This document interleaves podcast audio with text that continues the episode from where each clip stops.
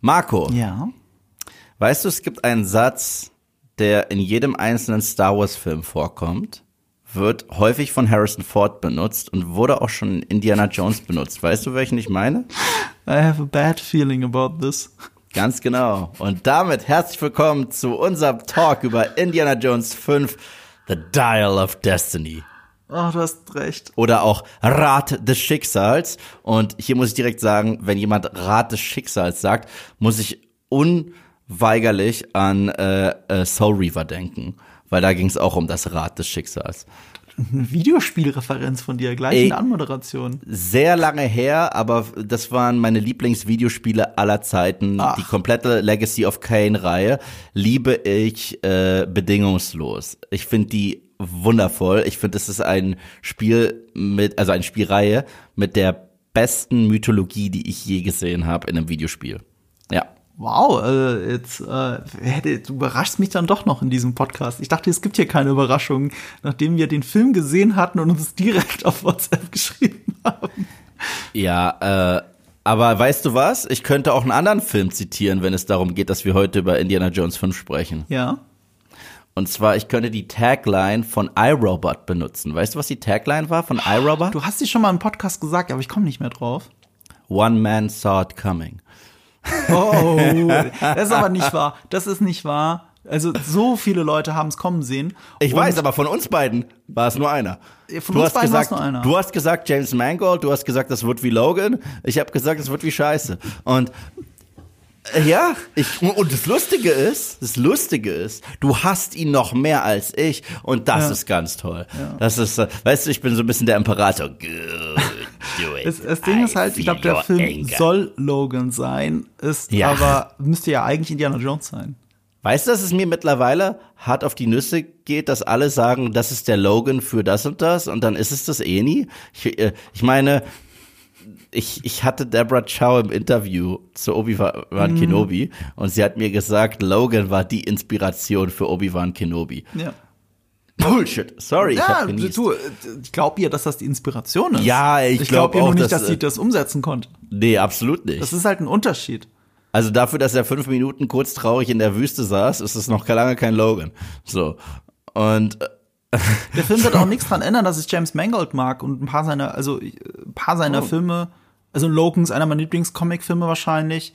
bei mir Ähm, auch. Ähm, hier äh, äh, Ford v Ferrari ist geil. Le Mans 66 in Deutschland ist fantastisch. Walk the Line ist super. Äh, Walk the Line ist, finde ich, ähm, ich fand den immer gut, gar keine Frage. Aber er ist ein bisschen schlecht gealtert, wenn man sich anschaut, wie alle Musikbiopics jemals aufgebaut sind. Und er ist so sehr nach Schema F, dass ihm das im Nachhinein so ein bisschen trübt für mich. Aber das ist halt Jahre später. Finde ich nicht, weil er hat dieses Schema etabliert mehr. Also äh, ich, ich, ich finde, das spricht negativ für die anderen, dass sie probiert haben, dem nachzueifern und es dann dieses Schema so gab. Aber Walk the Line war damals noch relativ frisch. Ich würde sagen, er hat es noch populärer gemacht, das Schema. Ich glaube, das ist nicht der erste Film, der dieses Nee, Schema nee, es ist nicht der erste, aber es ist einer mit diesem Appeal, wo es noch funktioniert hat. Und nach Walk, es gab eine Zeit von Biopics f- äh, vor Walk the Line und eine nach Walk the Line. Und nach Walk the Line wollte jeder Film Walk the Line sein. Deswegen gibt's auch diese großartige Parodie Walk Hard. Ich weiß nicht, ob du sie je gesehen hast. Die Dewey Cox Nee, Story. du weißt, dass ich sie nicht gesehen habe, weil du mich jedes Mal, du schickst mir dann dauernd Clips raus. Oh, ist so toll. Ist so toll. Walk Hard ist eines der besten Musicals ever, muss jeder gucken. Ähm, und ja, ich bin auch James Mangold Fan, aber das ist für mich halt, für ihn, das ist halt, äh, ich sehe da nicht viel James Mangold drin. Ich sehe einen kompetent gedrehten Film für ein Studio. Ich Das sehe ich. halt einen James Mangold, der gerne Steven Spielberg wäre für diesen Film. Genau, Aber er hat einen genau. anderen Stil. Genau, genau. Also das ist halt ein kompetent gedrehter Film für ein Filmstudio. Aber ich sehe nicht James Mangolds Note. Mhm. Ich sehe viele Versuche, Spielberg-Magie einzufangen. Fertig. Ja, ähm, wir werden einen relativ kurzen Spoiler-Part heute haben zu dem Film, weil wir uns Nee, re relativ kurzen Spoiler-frei. Äh, spoilerfreien Part, Entschuldigung. Kurzen spoilerfreien Part und einen relativ großen Spoiler-Part dafür. Ein bisschen Mhm. was zu James Mangold haben wir ja schon gesagt. Aber wie stehen wir denn überhaupt zu Indiana Jones Eve? Ähm, Indiana Jones ist verflucht wichtig für mich. Also ich habe das schon mal in meinen tatsächlichen Rewatch-Videos äh, zu Indie gesagt. Ähm, ich habe früher, als ich ganz klein war, habe ich fast nur Cartoons geguckt. Und der erste Film mit echten Menschen, den ich gesehen habe, war Star Wars. Mhm. So, das war der erste Star Wars-Film. Den hat mir mein Bruder gezeigt, da war ich vier oder fünf. Und Okay, krass. Das war dein erster Live-Action-Film ja, jemals. Ja, ja, Oh, heftig, cool. ja. Und äh, nach Star Wars hat er mir die Woche drauf Empire gezeigt und die Woche drauf Return of the Jedi. Und als wir mit dieser Trilogie durch waren und meine Welt komplett verändert war, deswegen, ich habe halt auch eine unsterbliche Liebe für diese drei Filme, an die für mich halt auch auch deshalb nie wirklich sowas rankommen wird, trilogietechnisch. Hat er mich, hat er gesagt, und nächste Woche fangen wir an mit Indiana Jones. Und dann haben wir wirklich die Wochen direkt nach Star Wars drei Wochen lang Indiana Jones geguckt. Das bedeutet, du hattest schon mit, wie viel war, war das, fünf oder sechs? Irgendwie fünf oder so. Ja. Also, du hattest schon mit fünf Jahren den Highpoint deiner, deiner filmischen Laufbahn erreicht. Und dann, ab dann war es noch Downhill. Nein, nein, das stimmt nicht, das stimmt nicht. Und mit, mit sieben haben die mir, also mein Cousin, mein Bruder und ich, wir sind zu dritt aufgewachsen, fast wie drei Brüder, äh, haben die mir Alien gezeigt. Ja, ja, ja. Das war, und, äh, weißt du, vor welchem Filmcharakter, habe ich eventuell schon mal in einem Podcast gesagt, vor welchem Filmcharakter ich am meisten Angst hatte? Bei den Alien-Filmen? Nein, überhaupt. Überhaupt? Vor welchem Film in meiner Angst. Kindheit. Es kommt mir bekannt vor, als hättest du es schon mal gesagt. Sag. Den T800 Ani. Äh, kann mich nicht erinnern, dass du es gesagt hast, aber, aber okay, cool. Mir wurde viel zu früh Terminator 1 Ja. gezeigt. Viel zu früh. Ich hatte den Schiss meines Lebens vor Arnie. Und ich hatte so Schiss vor ihm, dass als wir bei T2 angekommen sind, ich immer noch Angst vor Arnie hatte. Obwohl der T1000 da war. Du bist dann auch mit in T2 reingegangen mit dem Gedanken, dass er der Ja. Böse ist. Ja. Oh, das ist cool. Und als Sarah Connor vor ihm wegrennt, als sie Mhm. da durch den Fahrstuhl kommen, hab ich, war ich auf Sarahs Seite. Ich so Mhm. trau ihm nicht. Und selbst als er den ganzen Film über nett war, ich habe die Hälfte des Films gebraucht, um warm zu werden Mhm. zu der Idee, dass Arnie der Good Guy ist. Ich hatte keine Angst vorm T1000. Ich hatte Schiss vor Arnie, Mhm. weil er so fucking gruselig war in diesem ersten Film. So unmöglich. Mhm. Sa- Sarah Connor, yes. Puff, puff, puff. Furchtbar. Das passt so ein bisschen zu meiner filmischen Laufbahn, weil ich habe all diese Filme sehr viel später gesehen als du. Also ich glaube, die meisten davon tatsächlich, inklusive Star Wars, so, also wirklich vollständig gesehen, ab 11, 12, so in dem Dreh. Ich bin mir auch nicht sicher, ob ich Indiana Jones oder Star Wars zuerst gesehen habe. Ähm, aber der Impact war ja nicht weniger deswegen. Also ich glaube, mit 13 habe ich Pulp Fiction gesehen. Also es ist wirklich so, mein Alter, so 12 bis 13, war der, war ein großer Wendepunkt nochmal in meiner Filmwahrnehmung. Bis dahin war ich hauptsächlich großer James Bond-Fan oder bin ich ja immer noch. Ähm, das, das hat mich mit sechs Jahren gecatcht. Na, Pulp Fiction habe ich geschaut, auch so irgendwie mit 11, 12 oder so. Und äh, der hat auch noch mal eine Menge verändert, aber tatsächlich der Film, der dafür gesorgt hat, dass ich in diesem Bereich irgendwo arbeiten wollte. Weißt du, welcher das ist? Ich müsste es wissen. Sag's. Inglourious Bastards. Was? Der erst? Ja, also, na, aber das war, bis dahin habe ich das geliebt und habe ich auch privat mich extrem viel mit Film äh, beschäftigt und so weiter und so fort, auch sehr viel gelesen zu Film, aber der Film, der mir gesagt hat, okay, du musst es irgendwie beruflich machen, war Inglourious Bastards. Ähm, also 2009, als er im Kino lief, oder hast du ihn später Richtig, gesehen? 2009. Okay. Opening Night, dieser Film hat noch mal so viel in mir verändert. Meine Güte. Es war einer der ersten Filme, wo ich so auf alles geachtet habe. Auf, auf Sets, auf äh, äh, Dramaturgie, auf die Tatsache, wie man, qua- weil ich bin großer Theaterfan, Ja. bin großer Theaterfan und das ist auch der theatermäßigste Tarantino-Film. Gerade die Öffnungsszene und die Tavernensequenz, die Tavernensequenz Ja, gerade. ich, also bis dahin, also Hateful Eight Ja, bis ist noch dahin. am meisten. Mhm. Hateful Eight ist noch mehr, ja. Aber, aber äh, da. nee, hat- warte, ich finde Reservoir Dogs. Ja, Reservoir Dogs auch. Re Reservoir Dogs auch. Ähm, aber das, die Tavernenszene ist ja ein Mini-Reservoir Dogs. Mhm. So. Und da hat irgendwas bei mir Klick gemacht. Mhm. Und da konnte ich nicht mehr aufhören. Also Inglourious Bastards hat so ein bisschen der Deal was sealed. Mhm. ja, du, so du, äh, die Theaters, äh, Theaterszene wollte ich gerade sagen. Tavernenszene ist bis heute wahrscheinlich für mich eine der allerbesten Tarantino-Szenen Ja. jemals. Gebe ich dir ein eigener recht. Kurzfilm, es ist fantastisch. Ja. Äh, weißt du, welcher Film mich äh, den mir den letzten Schubser gegeben hat, dass ich was mit Medien studieren will. Dieses berühmte ich studiere irgendwas mit Medien. Weißt du, welcher Film es war? Ich hab's dir schon mal gesagt. Es war, was The Social Network? Nee, nee, nee, zu spät. Da habe ich schon lange studiert. Äh, Social Network war 2010 oder 11 oder sowas. Ne? Ja. Ähm, nee, ähm, Wann hast denn du studiert? äh, 2008 habe ich, glaube ich, angefangen im September. 2008, dann. Nee, nee, ich habe den Film schon ein bisschen vorher gesehen, aber er war schon ein paar Jahre alt, glaube ich. Er war noch nicht ganz neu. Dann sag. Brick von Ryan Johnson. Ah, okay, ja. Es, war der Film, der mir gezeigt hat, dass man mit einfachsten Mitteln einen geilen Spielfilm, einen geilen Krimi drehen kann. Der hat den einfach an seiner Schule gedreht. So, das war mindblowing. Das war für mich bis heute, äh, deswegen habe ich auch eine ganz besondere Liebe für den Film. Äh, gleich müssen wir echt über Indie reden, aber Ja, ja, ich schwöre an alle Ja. da draußen, das hat insgesamt mit Indie zu tun. ha, hat es auch, hat es auch. Äh, für mich der Film bis heute, ich sag mit so geringen Mitteln, so einen Kultfilm zu machen, der bis heute zitiert wird und ein Genre kreiert und verändert hat, war für mich tatsächlich der erste Evil Dead. Ja, ja. Also, äh, als ich den das erste Mal gesehen habe, erstens, ich konnte nicht schlafen. Und zweitens äh, dachte ich mir, krass. Also, das ist, das sind Freunde, die in den Wald gegangen sind und Sam Raimi ist mit einer Kamera rumgerannt. Und, äh, und alle anderen Horrorfilme wirkten plötzlich wie Babys. Wie Babyfilme. Und danach gab's ja auch den Battle. Ich weiß nicht, die Geschichte habe ich dir schon mal erzählt, danach ist wirklich Feierabend. Dieses Battle zwischen Wes Craven und äh, Sam Raimi, habe ich dir das erzählt? Äh, ja, dass sie sich äh, gegenseitig, warte mal, die haben gegenseitig die Filme verarscht oder irgendwie sowas Na die, in den na, Filmen? die haben sich so leichte, aber humorvolle Seitenhiebe Ja, in genau. ihren Filmen gegeben. Und zwar, das fing an, dass in Evil Dead, also da hat Sam Raimi den ersten Stein geworfen, glaube ich. Ähm, da hat er, da hat er generell, weil bis dato galt als gruseligster Film Jaws. Und ich glaube, Wes Craven hatte dann in, in, in Nightmare on Elm Street ein zerrissenes High-Poster an der Wand. Ja. Einfach so nach dem Motto, Nightmare on Elm Street ist der krasseste. Und daraufhin hat in Evil Dead 2, siehst du Freddy Krügers Handschuh in der Cabin einfach hängen. Weißt du, so nach dem Motto, wir haben den eingeholt. Und das ging dann weiter und hat sich durchgezogen. Das ist ganz lustig. Und so einen ähnlichen Vibe versprüht er eigentlich auch schon Raiders of the Lost Ark, weil das ist Ach, zwar stimmt. eine High. Ach, sorry, stimmt. Jetzt weiß ich, womit es angefangen hat. Es hat damit angefangen, Wes Craven hat den ersten Stein geworfen.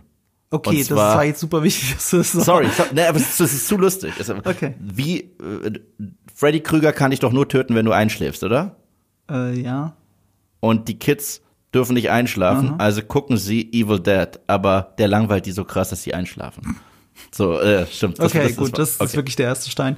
Ähm, Aber bei Raiders of the Lost Ark, das ist natürlich eine High-Class Hollywood-Production, aber Voll. im Prinzip waren das mit äh, George Lucas und Spielberg, waren das einfach zwei Freunde, die sich, äh, die hatten ja damals Urlaub gemacht, 1977, als Star Ja. Wars gerade rauskam. Weil George Lucas der festen Überzeugung war, dass der Film eh floppt und er wollte nicht dabei sein. Also hat er Urlaub gemacht mit seinem Buddy Steven Spielberg, die waren ja zusammen auf der Filmhochschule, glaube ich. Und, äh, und da haben sie dann drüber geschwärmt, wie sehr sie Lust hätten, so einen richtig alten, schönen Abenteuerfilm zu machen. Na, sogar Spielberg wollte ursprünglich einen Bond-Film machen. Das kommt noch dazu. Er wollte einen Film à la Bond machen und dann kam George Lucas und meinte, besser. Unser Charakter hat Bond-Allüren, ist aber Abenteurer. Und dann ist diese Idee äh, Mhm. Genau. geboren mit diesen Serial Adventures aus den 40ern. Ja, genau. Alles, was ihre Kindheit geprägt hat. Der ganze Trash, den sie an den Wochenenden im Kinder, also im Kinderfernsehen, im Nachmittagsfernsehen sehen konnten, der dann im Wesentlichen von Kindern noch geguckt wurde, weil Erwachsene gucken sich so einen Quatsch nicht an. Und das waren halt diese ganzen Abenteuerfilme plus Flash Gordon. Und aus dem einen ist Star Wars entstanden und aus dem anderen ist Indiana Jones entstanden. Und jetzt, wenn wir 40 Jahre später drauf blicken, jetzt schließt sich so ein bisschen der Kreis. Äh, sie, was, was sie als Kinder geprägt hat, hat sie dahin geführt und was uns als Kinder geprägt hat, hat uns hierhin geführt. Und Ja. dazu gehört Indiana Jones absolut unzweifelhaft. Absolut. Und damals wurde der Film auch vermarktet. Der Regisseur von Star Wars und der Regisseur von Jaws, die tun sich zusammen. So, äh, äh, also das, das war so der Unique Selling Point von Indy damals. Stimmt. Und natürlich der Fame von Han Solo, jetzt als erneut eine gaunerhafte äh, Figur. Aber äh, es hieß Lucas und Spielberg Ja. zusammen. Die zwei Und- erfolgreichsten Filmemacher dieser Zeit. Genau. Jaws war der erste Film, der die 100 Millionen Dollar durchbrochen hat, damit der erste Blockbuster. Ja. Der nächste war Star Wars. Ja. Und äh, du weißt, Temple of Doom ist der Film, der das PG-13-Rating äh, erschaffen hat, ne? Äh, Im Endeffekt ja, aber eigentlich wegen Raiders. Weil Raiders ja. of the Lost Ark gab es noch kein PG-13-Rating. Also es gab nur PG, also nur für Kinder und es gab nur für Erwachsene R-Rating. Und da waren lauter Erwachsene mit ihren Kindern drin und danach haben sich natürlich alle beschwert bei, äh, bei der Kommission. Und dann hat man für den nächsten Teil hat man endlich PG-13 eingeführt. Man sagte mal, dass zwei Filme äh, ausschlaggebend waren. Es waren Temple of Doom und es war der erste Gremlins tatsächlich.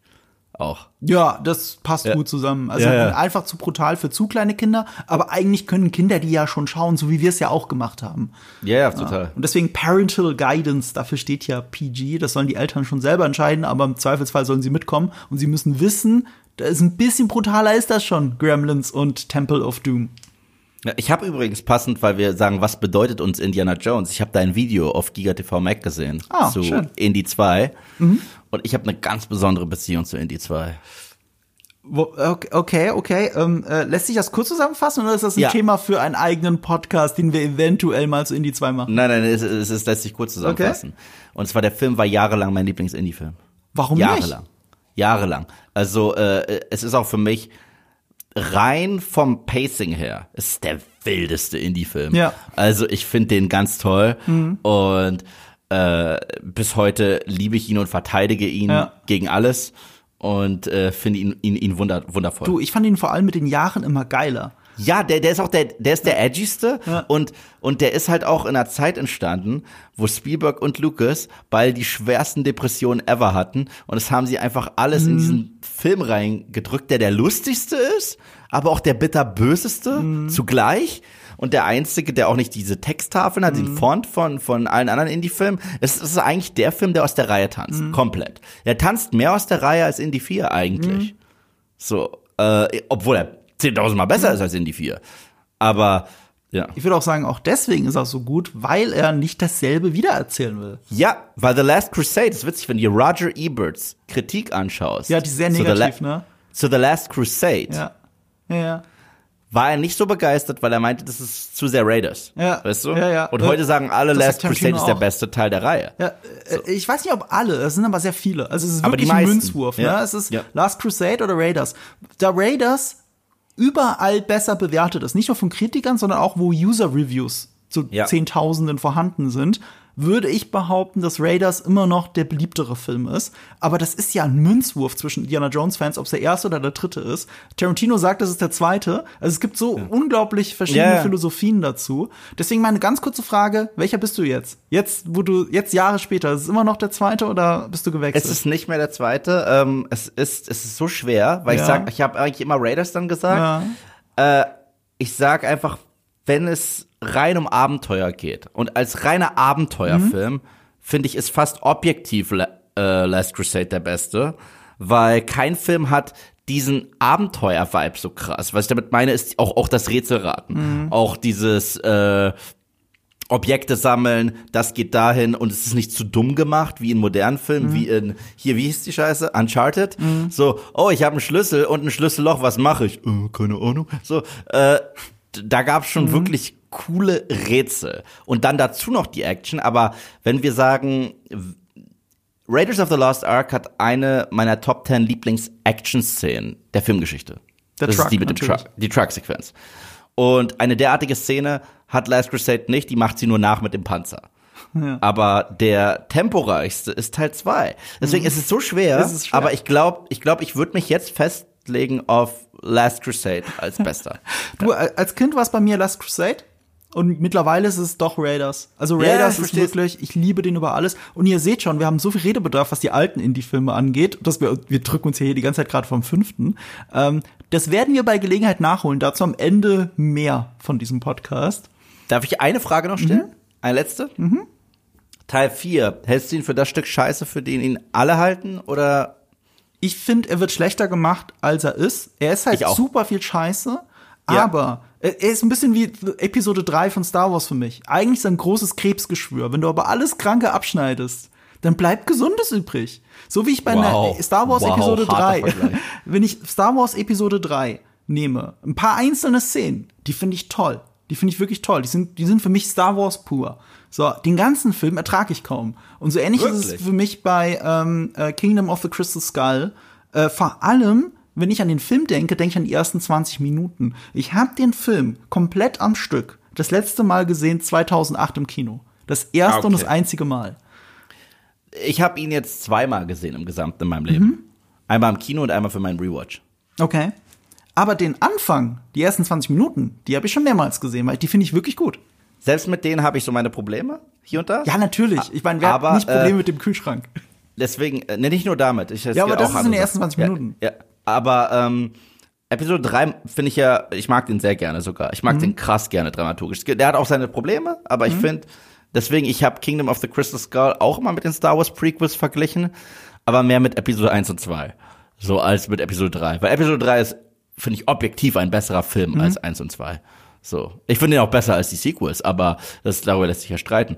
Aber dass Episode 3 besser ist als 1 und 2, ich finde, das ist, das ist, das ist eine faire Aussage.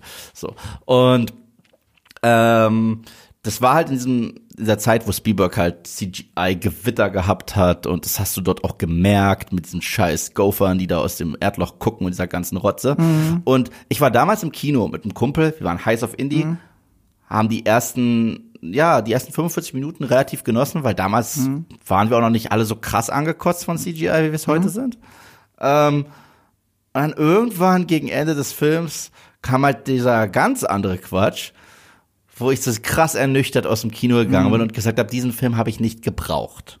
Aber warte mal, das CGI ab 45 Minuten, da geht's ja erst mit dem CGI richtig los, finde ich.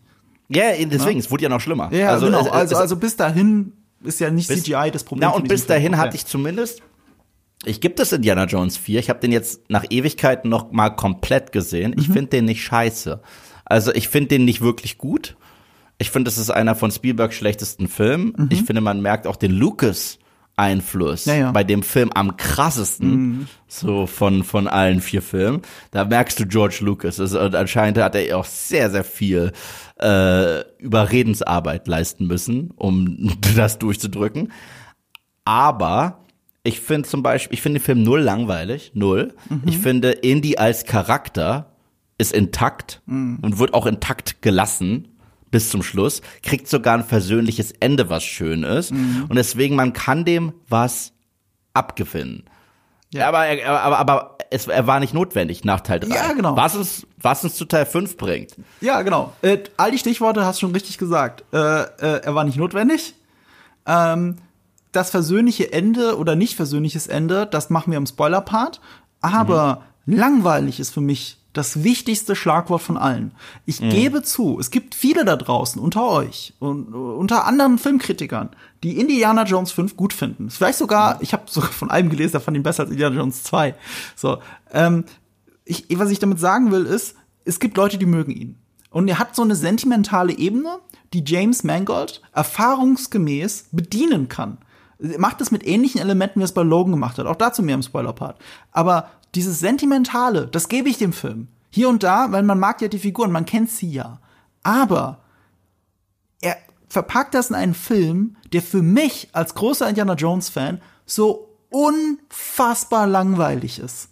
Und das aus tausend verschiedenen Gründen, die wir jetzt alle gleich besprechen werden. Aber es ist einfach langweilig. Ich habe nicht einmal gelacht in einem Indiana Jones Film. Ich habe nicht einmal mitgefiebert. Es könnte mir nicht egaler sein. Und alles, was eigentlich gut ist mit der Musik von John Williams und so und die Momente mit der Silhouette oder was auch immer, ist für mich so unglaublich prätentiös. Weil er versucht gerade Spielberg zu sein und schafft es nicht. Und ich sehe in Details, warum er es nicht schafft. Und das macht mir diesen Film richtig, richtig madig. Ja, ich sehe es ähnlich, äh, und ich weiß, da sind wir unterschiedliche Meinungen, aber ich sehe es tatsächlich ähnlich wie die Sequel-Trilogie von Star Wars. Sie ist am besten für mich, wenn sie probiert, dass die George Lucas-Ära der originalen Trilogie einzufangen. Und jedes Mal, wenn sie was eigenes probieren, funktioniert es für mich überhaupt nicht. Überhaupt nicht. Also für mich. Ja, für ja, mich, ich weiß, mich- hast du dazu Genau. gesagt. Wir müssen das nicht schon Und wieder genau, diskutieren. Und genau so sehe ich das bei Indiana Jones 5 Ja.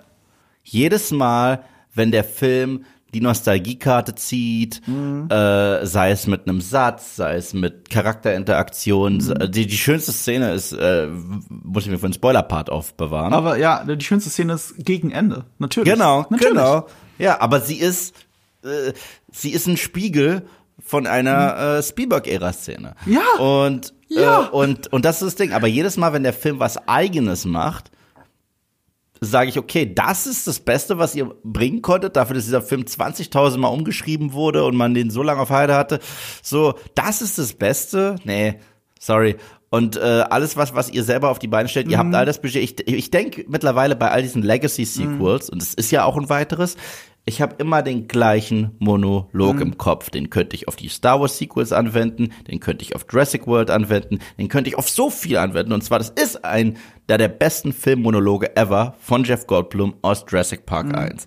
Wenn er sagt, you stood on the shoulders of giants, and before you even knew what you had, you packed, you packaged it and marketed it and boom, sell it, boom, sell it. Oh, guter Punkt, ja. Und das ist für mich der Tod von Matrix 4, was witzig ist, weil es sogar die gleichen Macher hatte. Das ist für mich der Tod von dem Jurassic Park Franchise, das ist für mich der Tod des Star Wars Franchise. Du, wir haben so das aber in unserem äh, Matrix 4 Podcast diskutiert. Es sind eben nicht dieselben Macher. Ja, ich, ja, ja, stimmt, stimmt, Also, stimmt. also das ist ja das Witzige. Die fasst gar niemand. Aber zumindest ist da noch eine Hand am Steuer, weißt Eine du so? von zwei. Eine, genau. Und, und, und, und die anderen Hände sind alle andere Leute, die vom TV kommen und deswegen sieht der Film so billig aus. Ja, und äh, das ist so das Ding. Also entweder werden beliebte Reihen zu, Tra zu Trash, was sie nie hätten sein wer äh, dürfen, wie Jurassic Park. Also Jurassic World ist Trash. Ist Trash. Da gibt's Monster. Das ist Trash. Punkt. Oder meiner Meinung nach werden Legacy-Charaktere zerstört. Beispiel Star Wars, aber nicht nur das, Terminator Dark Fate und so weiter und so fort. Oder wir haben halt sowas wie Indie 5 und es ist einfach traurig. Also das ist so das, was ich denke. Das ist auch so der erste Film und das ist ja kein Spoiler. Harrison Ford ist 80 und wenn ich 80 bin, will ich wirklich so drauf sein wie er, ohne Frage. Und Respekt dafür, wie er noch drauf ist mit 80. Er ist kein Indie mehr. Ist er nicht. Und es ist, ich kaufe es ihm nicht mehr ab. Das erste Mal, als er Hut anhatte und Anzug an, also so seine Indie-Kluft anhatte, kam es mir vor, als hätte man den alten Mann noch mal eingekleidet. Das kommt noch dazu übrigens. Äh, Das eine ist klar, wir haben den alten Mann, der einfach nur tot, traurig und verbittert ist. Aber in Harrison Ford, auch mit 80, steckt ja noch Indie drin. Weil Ja. ich habe gerade Shrinking gesehen. Das ist jetzt zwei Monate her. Das ist mit Harrison Ford. Und Harrison Ford hat gesagt, oh, das sind die besten Dialoge, die ich je gelesen habe. Und da hat Brad Goldstein gemeint, der Roy Kent in Ted Lasso spielt, wie, äh, also der Autor der Serie ist, äh, Shrinking? Really? I, I've seen Raiders of Lost Ark. It's a pretty good movie. so, aber wenn man dann Shrinking gesehen hat und sieht, wie die Dialoge da sind und wie Harrison Ford die delivert, mit wie viel Esprit, wie witzig, wie charming sie sind. Du kannst das nicht neben diesem Film halten und sagen, das Drehbuch ist nicht das Problem. Nee, nee, ab, nein, aber das ist auch das Ding, sorry, äh, die Dialoge, die, die kann er auch immer noch. Aber ich kauf ihm keine Action-Szene ab. Keine. Okay, das ist ein anderes Problem. Das ist ein Riesenproblem. Das, Ja, ist, das ist für mich kein Dialoge kleines. müssen ja auch lustig sein. Das die Dialoge müssen ja auch nicht. lustig sein und die Dialoge sind auch scheiße, das gebe ich dir auch. Ja. Aber gerade die Action, ich kauf sie nicht mehr ab, weil um andere in die Jahre gekommene Schauspieler zu benutzen als Beispiel, ich kaufe Stallone, dem werde ich immer noch Expendables abkaufen, Mhm. weil er ist immer noch ein verfluchtes Tier. Mhm. So weißt du? Selbst Arnie kaufe ich das auch noch ab, weil es ein ehemaliger Bodybuilder und wenn du dir seinen Körper anschaust, ja, es sind Jahre gekommen, aber meine Güte, das sind die zwei Steroid-Monster da draußen. Den kaufe ich das ab. Das war Harrison Ford nie, deswegen war sein Indie auch so anders. Das war ein dreckiger Kämpfer, jemand, der dir Sand in die Augen schmeißt und dann zuhaut und so weiter. Jetzt ist er 80 und guckt teilweise ängstlich und verwirrt in die Kamera bei den Actionsequenzen und das war bei Teil 4 nicht der Fall. Das war bei Teil 4 nicht der Fall. Da habe ich es ihm echt noch abgekauft. Und bei The Force Awakens waren sie clever genug, ihn nur einmal rennen zu lassen. Und das sah schon nicht gut aus, als da diese komischen Tentakelmonster äh, freigelassen wurden an Bord dieses Schiffes. Ansonsten hat er mal zur Waffe gegriffen, aber war in erster Linie der Pilot des Millennium Falcons. Ja, ja, aber, aber, aber to be fair, in Force Awakens hat er einen gebrochenen Knöchel. Der konnte kaum Ja, laufen. ich weiß, ich weiß, aber trotzdem wussten sie da, wie sie portioniert Ja, ja. Mit Actionsequenzen umgehen können. Da haben sie halt Daisy Ridley vorgeschickt und äh, Mhm. John Boyega und so weiter. Aber es wäre affig gewesen, wenn Harrison Ford rumgerannt wäre, weil das sehen wir jetzt. Und dieser Film kommt acht Jahre nach The Force Awakens raus. Oh Gott, acht Jahre, stimmt. Acht Jahre nach The Force Awakens. Und Jetzt sitzt er, er im war schon ein alter Das ist jetzt die. Action-Szene. Er sitzt im Tuk-Tuk. Ja, und, und ich, und ich bleib dabei, als jemand, der kein Fan der, der Star Wars Sequels ist, ich fand Harrison Fords älteren Han Solo besser als Harrison Fords alten Indy. Ja, wahrscheinlich schon. Äh, ist Und dabei sind beides gebrochene Männer, Ja. was ich nicht sehen wollte, sowohl bei Han Solo als auch bei Indy. Aber bei, bei Han Solo hat es ein bisschen besser funktioniert als bei Indy. Bei Indy, äh, es gibt Mom Es Mom ist dramaturgisch viel dankbarer. Ja, es gibt Momente bei Indie, die sich richtig böswillig anfühlen im Skript gegenüber der Figur. Und das mag ich nicht. Und das mag ich nicht bei, bei, bei vielen anderen Leuten, bei vielen anderen Charakteren auch. Aber es gibt Sachen, wo ich mir frage, mich frage, warum macht ihr das? Wer will das sehen? Und, äh, und, und das verzeihe ich auch irgendwann nicht mehr. Es reicht. So. Ich, ich meine mit dramaturgisch dankbarer meine ich, in Star Wars ist er halt eine Mentorfigur in, in, der, in der Sequel-Trilogie. Und hier ist er aber ein Protagonist. Und das verlangt viel mehr von dem Protagonisten. Und damit Ja. können sie nicht umgehen. Ähm, Ja. äh, damit hätte man geschickter umgehen können, glaube Ja, ich. er hätte die Rolle kriegen können, die Sean Connery hatte in Teil 3. Ja, dann wäre das halt ein sehr anderer Film gewesen, aber wahrscheinlich auch ein viel besserer. Kann sein. Ja. Wahrscheinlich, ja. Hätte ich mir ehrlich gesagt fast Shia LaBeouf zurückgewünscht, weil ihn fand ich nie das Problem. Ich fand Shia LaBeouf auch nie so schlimm. Nee. Gleichzeitig fand ich das immer cool, dass die, das meine ich mit, der Charakter ist intakt geblieben, als Teil 4 zu Ende ging. Da gibt's die Szene, wo er Marion heiratet. Und Shia LaBeouf sich den Hut schnappen will und er sagt, nein. Und Ja. setzt ihn sich selber auf. Wundervoller Abschluss. Ich meine, ja, der beste Abschluss war, wir reiten in den Sonnenuntergang in Teil 3. Das kannst du nicht toppen. Ja. Aber wenn es noch mal ein Ende gibt, dann mach es so. Es ist Mhm. so ähnlich wie das Ende für Star Wars ist für mich auf Endor, Mhm. okay? Ja, aber wenn sie es dann noch mal hätten enden lassen und die Figuren trotzdem noch so intakt und, und happy zusammen sind, anstatt, oh, Lea und Han sind geschieden und Luke ist auf einer Insel allein und die mögen sich alle nicht mehr und das will ich nicht sehen. So, dann macht ihr mir mein Ende kaputt. Der, der Film fußt ja darauf, dass er das Ende kaputt machen muss. Die Prämisse, Ja, ja. Also auch, auch wieder mehr im Spoiler-Part gleich, aber die Prämisse ist halt, wir machen alles rückgängig, was der vierte gemacht hat, oder alle Filme davor eigentlich. Ja, ja, wir, genau, wir genau. fahren jetzt nochmal zurück. Und die Idee ist, ohne jetzt zu spoilern, wie es ausgeht, aber die Idee ist, dass man dahin zurück will, wo es vorher war. Und, Ja, ja. und, und das ist halt, das ist die Meta-Message sowieso des Films, aber das macht auch der Film selber mit sich Ja. selbst. Und das ist halt dramaturgisch ein im Kreis rennen. Deswegen wäre es tatsächlich besser gewesen, wenn der Film gar nicht gekommen wäre. Ja, ich habe auch damals direkt gesagt, ich brauche keinen. Also nach vier brauchte ich sowieso keinen Indie 5 und ich brauchte nicht mal nach drei einen Indie 4. So und äh, und dieser Film, ich habe ihn von Sekunde eins als unnötig bezeichnet. Die Trailer haben mich nicht abgeholt. Ich saß im Kino ängstlich vor dem, was ich jetzt kriegen würde. Es ist der längste Indiana Jones Film. Ja, und diese Runtime ist auch nicht gerechtfertigt für die Story, die er Alter, erzählt. ja. Die ist so krass nicht gerechtfertigt. Der Film ist so scheiße lang und du spürst es. Ja, ja. Also du spürst die Runtime dieses Films. Die Abenteueraspekte sind lächerlich. Die Action, das ist der erste Indiana Jones Film, wo die Action austauschbar ist. Das ist sie nicht mal in Teil 4. Das ist sie nicht mal in Teil 4. Mhm. Ja. Ich weiß, da gibt's wir Schwingen mit Affen Mhm. und es erinnert an die schlimmsten Momente der Prequels. Mhm. Aber erneut, da sage ich auch, die Prequels waren trotzdem revolutionärer als die Sequels. Sie waren halt 100% anders als die Originaltrilogie und sie sind äh, filmisch gesehen auch nicht so wirklich gut. Aber sie waren eine Idee. Und ich finde, das ist das Symptom, das wir mit allen Legacy Sequels haben, ist für mich Indie 5. Brauchen wir ihn? Nein. Ist es das, worüber sich Scream 5 lustig gemacht hat? Ja. Und ich, äh, äh, nein, ich, ich, ich, ich, ich bin fertig mit der Nummer. Okay, ähm, bevor wir in den Spoiler-Part gehen, lass uns, äh, lass uns noch mal äh, gucken, welche Köpfe dafür mehr oder weniger verantwortlich sind. Wir haben ja schon über James Mangold geredet, großer Regisseur, bin ein Riesenfan seiner Filme, nicht alle seiner Filme. Wir vergessen zu oft, wir loben ihn immer für Logan, aber vergessen zu oft, dass er auch The Wolverine verbrochen hat. Der okaye Momente hat, aber ein beschissenes Drehbuch. Also Ja. Mangold ist nicht immun dagegen, ein beschissenes Drehbuch zu verfilmen. Du darfst aber auch nicht vergessen, äh, die waren sehr offen. Also bei The Wolverine ist das Studio krass dazwischen Mhm. Ja, ja, das stimmt. gegrätscht. Also krass. Es gibt ja sogar einen Director's Cut von The Wolverine, der ist sogar besser. Mhm. Der ist besser. Er ist immer noch nicht super. Und der hat immer noch dieses scheiß Ende mit diesem Silver Samurai, das, Mhm. wo du denkst, du guckst einen Michael Bay Transformers Film auf einmal.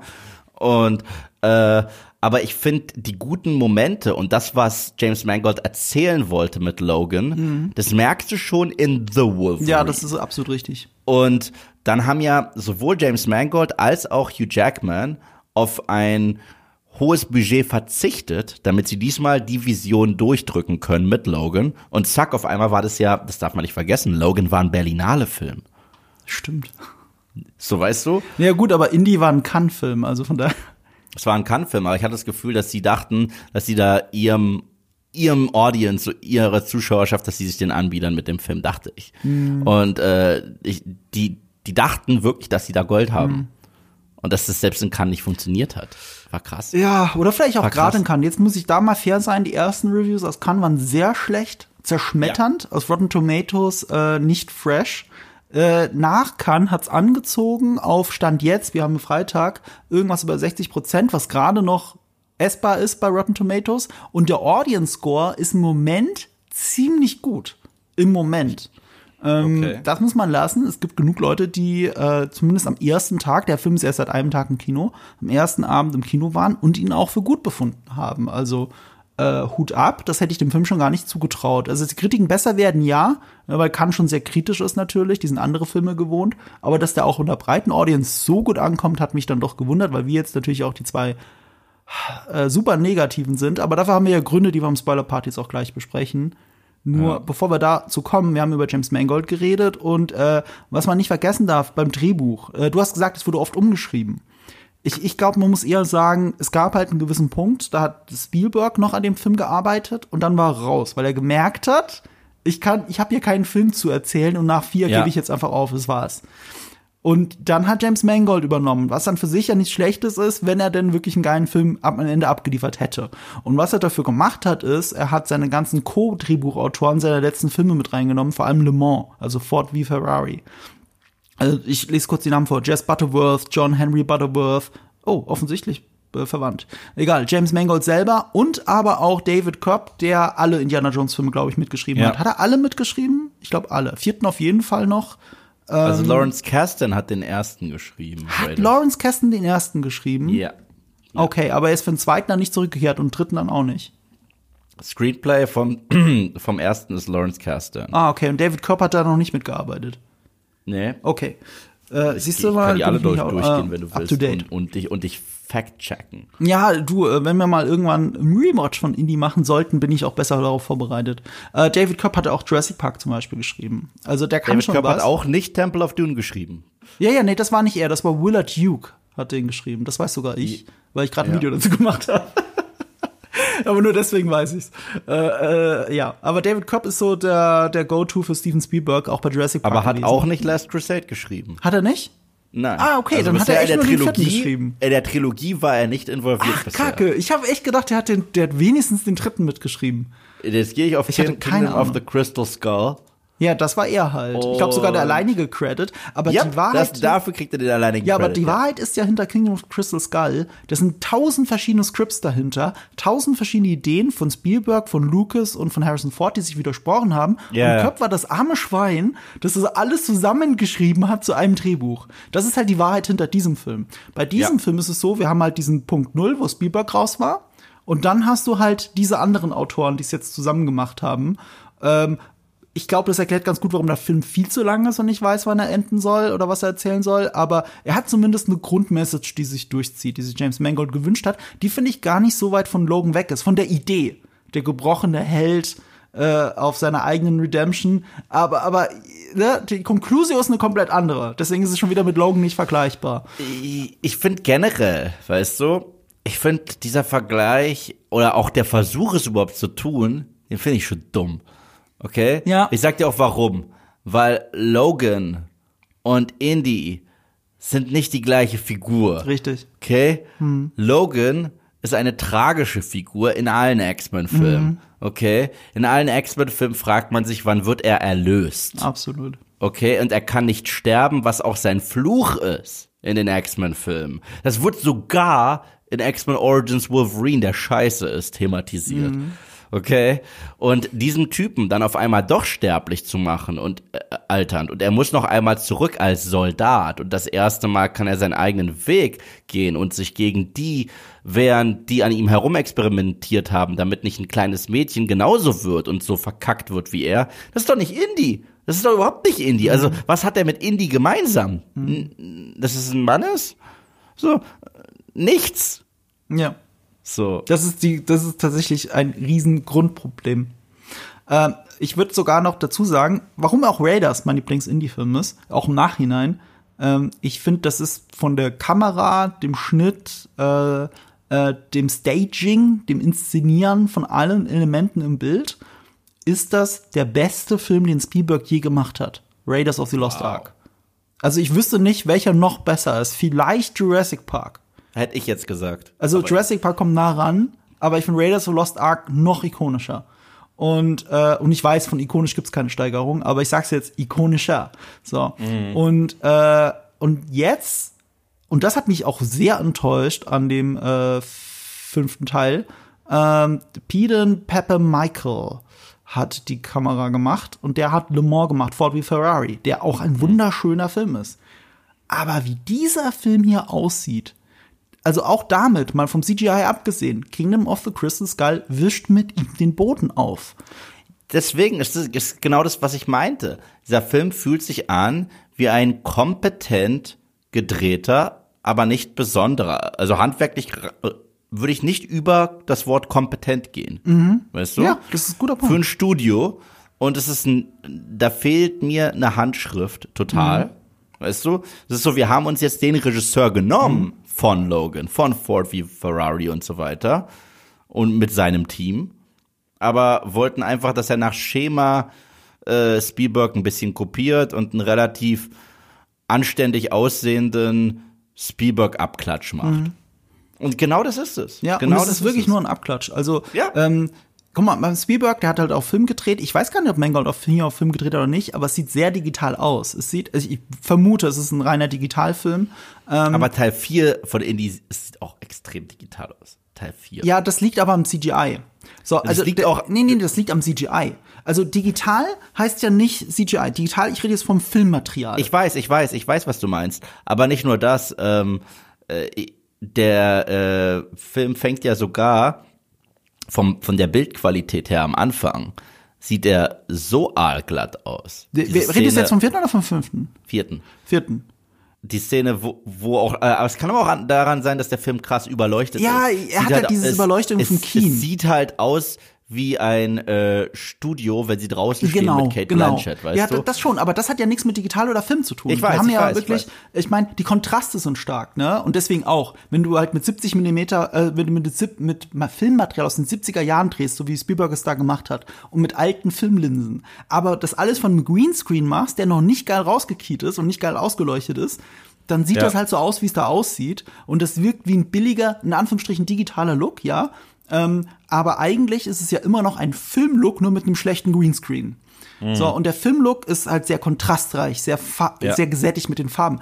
Digital kann das auch. Wenn du dir Blade Runner 2049 anschaust oder Mad Max Fury Road, das sind zwei der schönsten Filme der letzten zehn Jahre.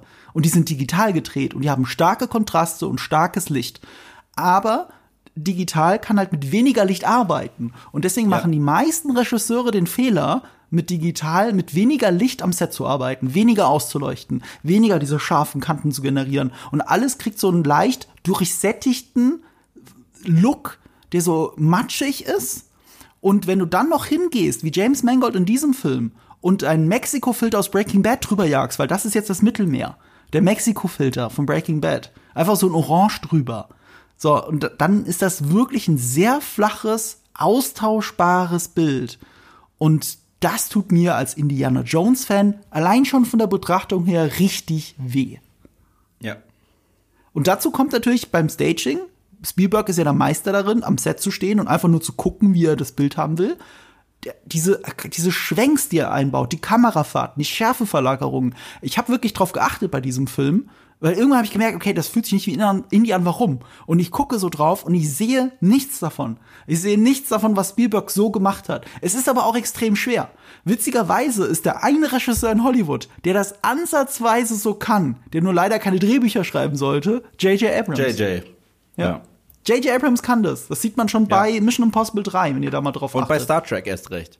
Absolut. Bei Star Trek dreht er halt auch durch mit den schiefen Perspektiven und den ganzen Drehen Yeah. und so. Aber, aber das ist seine Handschrift. Der kann das. Der kann, der kann Staging. Der kann das, was Spielberg kann. Er kann halt nur keine geilen Drehbücher schreiben. Deswegen soll der, ich will ihm mal den Stift aus den Händen schlagen. Spielberg ist ja, der Unterschied zwischen J.J. Abrams und Steven Spielberg ist, dass Spielberg weiß, er kann keine Drehbücher schreiben. Deswegen schreibt er keine.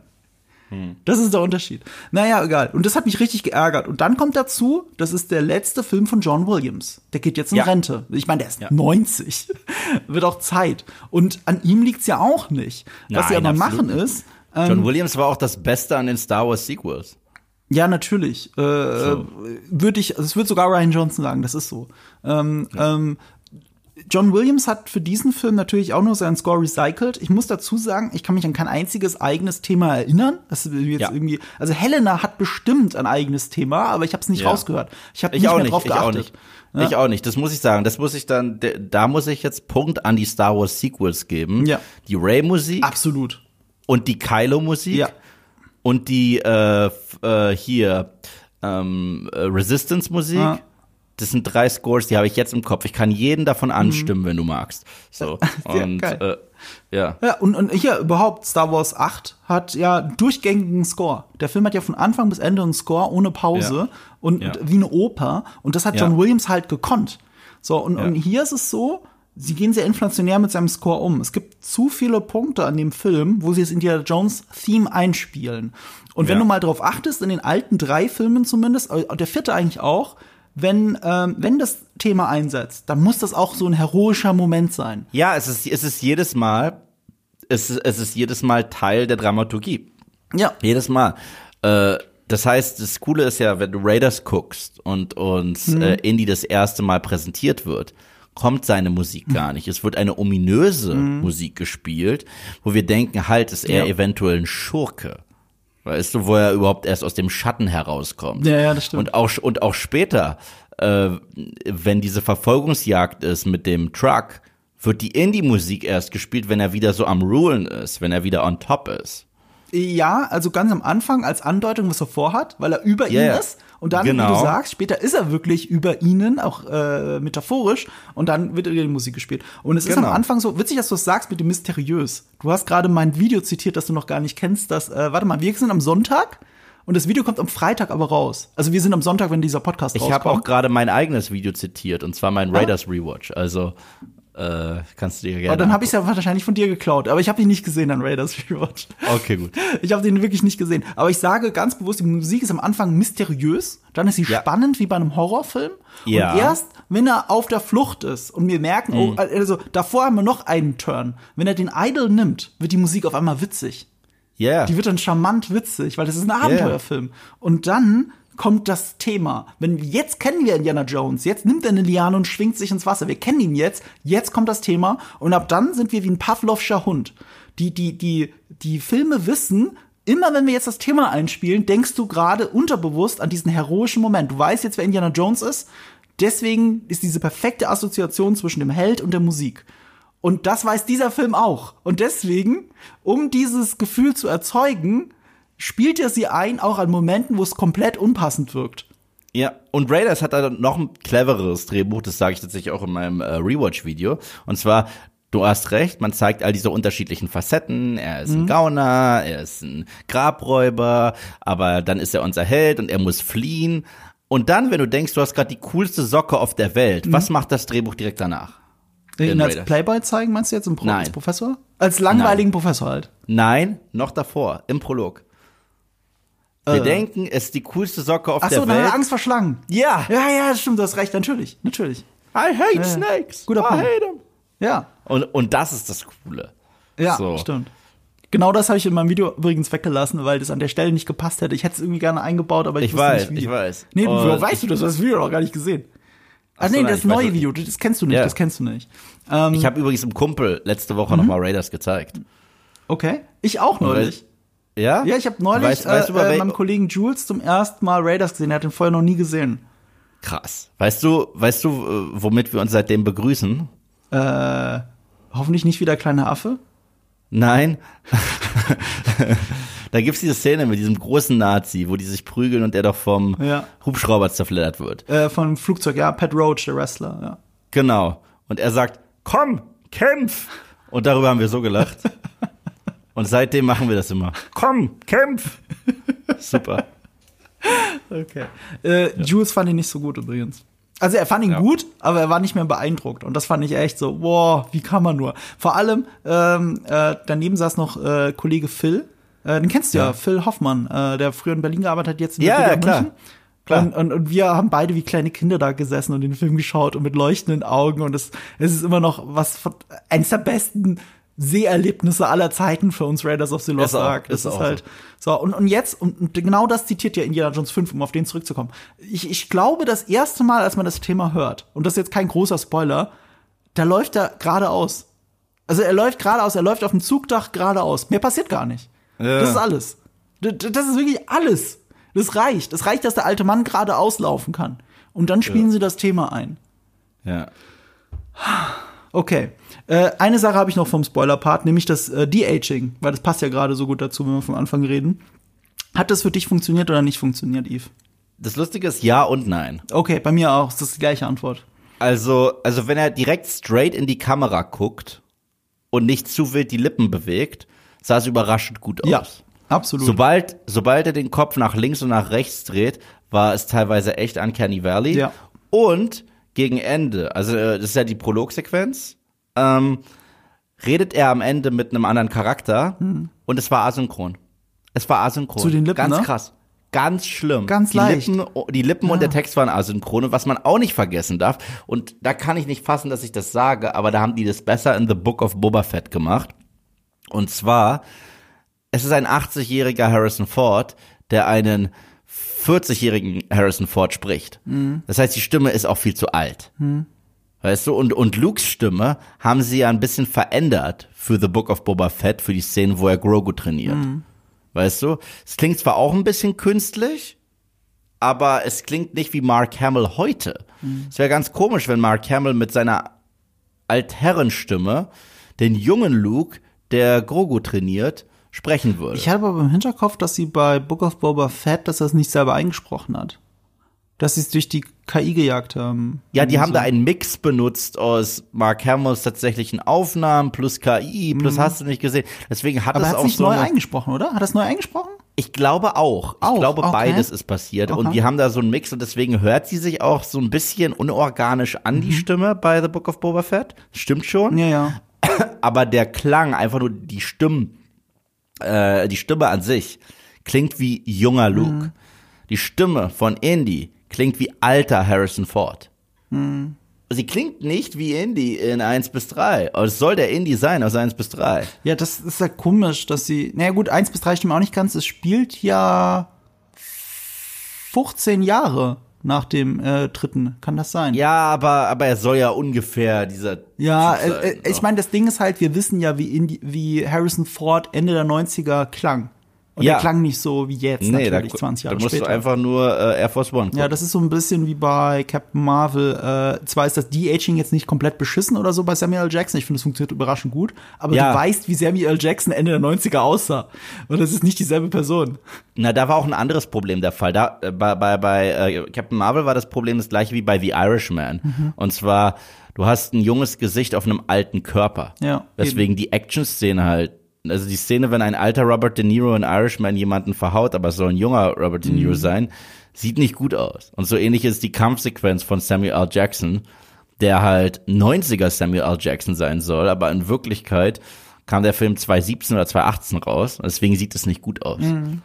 Weil er ist halt trotzdem in die Jahre gekommen, was verständlich Und ist. ich fand ehrlich gesagt das im vierten Teil so viel charmanter. Nicht nur, weil er jünger war, sondern weil sie drauf geschissen haben. Sie haben wirklich so ähm, die, es gibt so viele Shots im vierten, wo du genau siehst, das ist nicht Harrison Ford. Ja. Das ist nicht der Mitte 60-jährige Harrison Ford. Aber sie haben so drauf geschissen und es hat trotzdem diese Indiana Jones Vibes versprüht, wenn er, wenn er mit der Peitsche sich auf diesen Lastwagen schwingt und so. Ja, du ja. siehst ganz genau, dass es nicht ist. Aber diese Filme waren ja auch immer so ein bisschen Trash. Die waren halt B-Movies. So hat Ja, er Serial Spielberg Adventures. Genau. Er hat es gedreht wie ein B-Movie für ihn. Und, und diese B-Movies haben es halt auch, dass du genau siehst, wann ein Stuntman da ist und wann nicht. Ja, aber gleichzeitig, war, wenn er einfach die Klamotten anhatte und zum Beispiel schreit Part-Time in Teil 4, wenn äh, Shia LaBeouf ihn fragt, ob er nicht Lehrer ist, ja, da sehe ich trotzdem Indie. Das ist für mich hier leider nicht aufgekommen. Also muss ich sagen, sobald er den Hut und so weiter an, ich dachte, äh, dass es schlimm sein wird, das sieht man schon im Trailer, ihn in Unterhosen zu sehen, wie er auf der Couch hockt. Das ist auch was, was ich nicht sehen will von Indie. Das ist für mich äh, entwürdigend für diese Figur, muss ich einfach sagen. Alter Mann, der äh, neben einem Scotch in Unterhosen auf der Couch will ich, will ich genauso se wenig sehen, sorry, erneut, wie, wie Luke die Dino da melkt. Will ich nicht, ich will das nicht sehen. Und, äh, und, äh, aber ich dachte, wenn er sein Outfit anhat, wird's besser. Aber als er sein Outfit anhatte, sah es wirklich das erste Mal in der Indie-Reihe aus, als hätte er ein Kostüm an. Weißt du? Es sah wirklich das erste Mal so aus, als würde er jetzt gerade ein Kostüm anhaben. Das stimmt. Und das liegt halt daran, weil der Film A fast in den 70ern spielt und äh, niemand so aussieht. B, das keine so wirklich exotisch exotische Location ist, wo man diesen Abenteurer-Look hat. Ja, er läuft durch Tangier halt, ne? Mit diesem Ja, Look. genau. Und äh, der Indie-Look ist halt auch dreckig. Weißt du, wenn du dir Indie anguckst in seinen Klamotten, der hat Klamotten an, die teilweise aufreißen und so weiter. Ich meine, denk an Temple of Doom, wenn er da, äh, wenn da schon seine nackten Arme rausgucken und so weiter. Das hast du nicht mehr. Das, und er wurde sogar dreckig da in Teil 4, wo er da in diese Inka-Tempel und so weiter geht. Hier hast du Harrison Ford, der Urlaub in Italien macht, aber er, er, aber er zieht sich an wie ein Abenteurer, obwohl er 80 ist und es sieht traurig aus. Also es sieht halt wirklich traurig aus, es passt überhaupt nicht. So, es ist so, als wenn äh, du sagst, ey Yves, wollen wir Sommerferien zusammen machen? Klar. Und dann gehe ich zu einer Location, wo lauter Leute in Anzügen sind und ich ziehe dann diese äh, so, so so eine Abenteurerkluft an, weil Indies Look hat gepasst zu den Locations, wo er war. Weißt du, wenn, wenn, wenn, die Szene siehst du ja im Trailer, deswegen ist auch kein Spoiler, wo Phoebe Waller-Bridge da ihren unwitzigen Gag "It's called capitalism" äh, raushaut, ja. Das macht, macht ganz Und äh, wenn du diese Szene siehst, ja, das sind lauter Leute in Anzügen. Und Indy hat da seinen Hut und so weiter an. Obwohl wir sehen in Temple of Doom, der hat auch andere Klamotten im Schrank und passt sich an seine Umgebung an. Temple of Doom beginnt in einem Nachtclub und da hat er einen James Bond Anzug Ja, an. er hat einfach das Weißt mit du? Goldfinger an. Oh. Ja, und, und hier wirkt es so deplatziert, so alter Mann, was ist los? Sie haben ihn, äh, du, um dich zu berichtigen, aber das zeigt, wie blöd dieser Film ist. Äh, er, er passt sich der Umgebung an. Weißt du, was an seinem Kostüm anders war in dieser Szene, die du gerade Eine gesagt Krawatte. hast? Er hat eine Krawatte an. Ja, aber er hatte auch eine Krawatte kurz an in Indiana Jones 3. Ja, hat, er den auch. an- aber da wirkt das Aber nicht deplatziert. Da wirkte, weißt du, warum es nicht deplatziert wirkte? Warum? Weil da hatte er von seinem ganzen Outfit nur den Hut an. Diese Khaki-Hosen hatte er nicht an, er hat einen kompletten Mhm. Anzug an, als er äh, nach Italien äh, äh, geflogen Er hat ist. doch auch irgendwo mal die Lederjacke mit, mit, ähm, mit einer Krawatte kombiniert. Das hat er da nicht zum ersten Mal gemacht, aber es wirkte nicht lächerlich. Ich weiß nur nicht mehr wo genau. Ich dachte im Ich- dritten. Na, na, im dritten hat er erstmal einen Anzug und Krawatte sogar an, weißt du? Und, Mhm. Ja, ja, das auch. Äh, und äh, nee, du hast recht, die Lederjacke ist in Teil 3. Der Anzug und die Krawatte ist in Raiders tatsächlich auch. Ja, und er- auch losfliegt. trägt er, glaube ich, sogar in der ersten Szene im College Genau. und so, ne? Also diesen, das ist ein Jungle-Outfit, was ich sagen will. Ja, Das stimmt. Outfit ist ein Jungle-Outfit. Ja. Und das sieht total affig aus, wenn er damit in so ein, eine Schwarzmarkt-Auktion geht. Übrigens auch wieder fantastisches Beispiel dafür, also die Szene, die du gemeint hast in Tangier, in diesem Hotel, äh, wie komisch das Pacing dieses Films ist oder dieses Pacing der Action-Szenen, weil die zücken ja alle Waffen, das sieht man ja im Trailer und es wirkt im Ja. Trailer so lächerlich wie im Film. Die schießen alle daneben, weil sich der alte Mann schneller bückt, als die Leute schießen können. Und Ja. dann kommt keiner auf die Idee, einen Schritt zur Seite zu machen und ihn zu Und erschießen, zu während er da liegt auf, vor, vor dem Tisch. Ja, und direkt das, vor und. Und das Ding ist, es ist halt auch wieder so ein Moment, der ist ein dummer Callback. Weil es ist ein dummer Callback. Weil es soll ja eine Anspielung sein auf die beliebte Szene, die ja entstanden ist, weil Harrison Ford Durchfall hatte. Und zwar, äh, wo dieser eine Mhm. Typ mit dem Schwert wie wild seine Moves macht und äh, Indy knallt ihn ab. Mhm. Anstatt gegen ihn zu kämpfen. Ursprünglich war ein Kampf geplant, Indy hatte, also Harrison Ford, alle hatten Durchfall, außer Spielberg, weil die hatten alle Mhm. Weil er seine Falsches Nudeln gegessen, hat. ja. Ja, vielleicht haben sie die, tatsächlich die, die Datteln vom Affen gegessen. So. Und ähm, hat ihn erschossen. Was aber auch zum Charakter gepasst hat. Das Ja. war ja dieser Indie slash Hahn Charakter, who shoots first. Diese Art von Kerl, äh, shoots first. Und hier wollten sie dir halt mal den Spieß umdrehen, weißt du? Die schießen alle zuerst und dann kommt er mit seiner Peitsche und seinem Gewedel. Aber es wirkt halt wirklich wie Get off my lawn. Und ich, ja, äh, es ist total affig. die machen ja genau den Gag eigentlich. Also den Baseballschläger in die Hand nimmt. Get off my lawn. Ja, ist ja oh genau Gott. Oh Gott, da habe ich auch gelitten, ne? Also ich, ich wollte es nicht sehen.